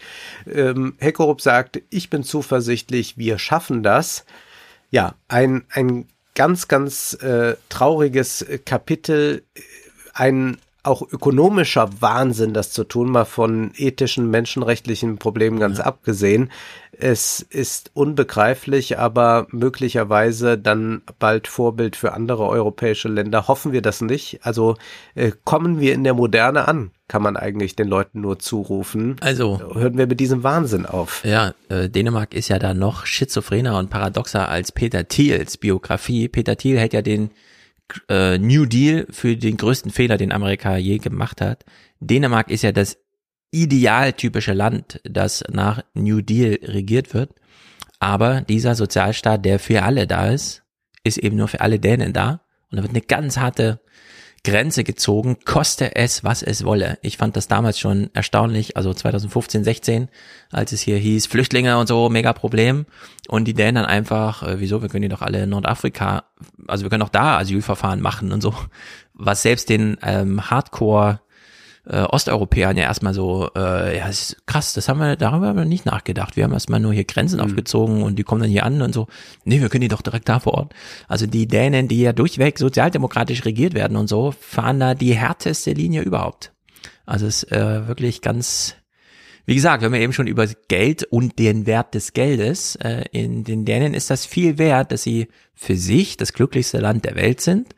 Es gab jetzt auch erst wieder diese Woche einen, ein SWR 2 Forum oder eine Phoenix-Runde, ich glaube, es war ein SWR 2 Forum, über das Glück der Dänen mit Klaus Ruhe Matzen, Bürgermeister in Rostock und so weiter, der ja auch Däne ist und da von Amts wegen erstmal das Du allen verordnet hat. Wenn er angesprochen wird, dann bitte mit Du und Klaus und so. Und naja, so sind sie, die Europäer. Wir auch, wir Deutschen. Wir sind da auch nicht besser dran. Aber ja, so offen zeigen tun wir es nicht. Das in der Tat nicht. Wir verabschieden uns für heute und wollen nur noch sagen, wir werden im nächsten Salon dann wieder ein sehr, sehr umfangreiches Buch besprechen, nämlich das von David Graeber, das ja, Ende des Monats ja auf Deutsch erscheint. Insofern ein guter Anlass, um das dann ausführlich zu analysieren. Richtig, richtig, richtig. Sehr gut. Na dann, bis Ende des Monats erstmal zur regulären Folge. Haut rein, kommt gut noch in das Arbeitsjahr. Wir sind ja erst im Jahr angekommen, jetzt kommen wir auch ins Arbeitsjahr. Mal gucken, wie lange uns Corona hier noch in Schach hält. Vielleicht ist ja schon Ende Januar jeder einmal durch. Bis dann. Bis dann.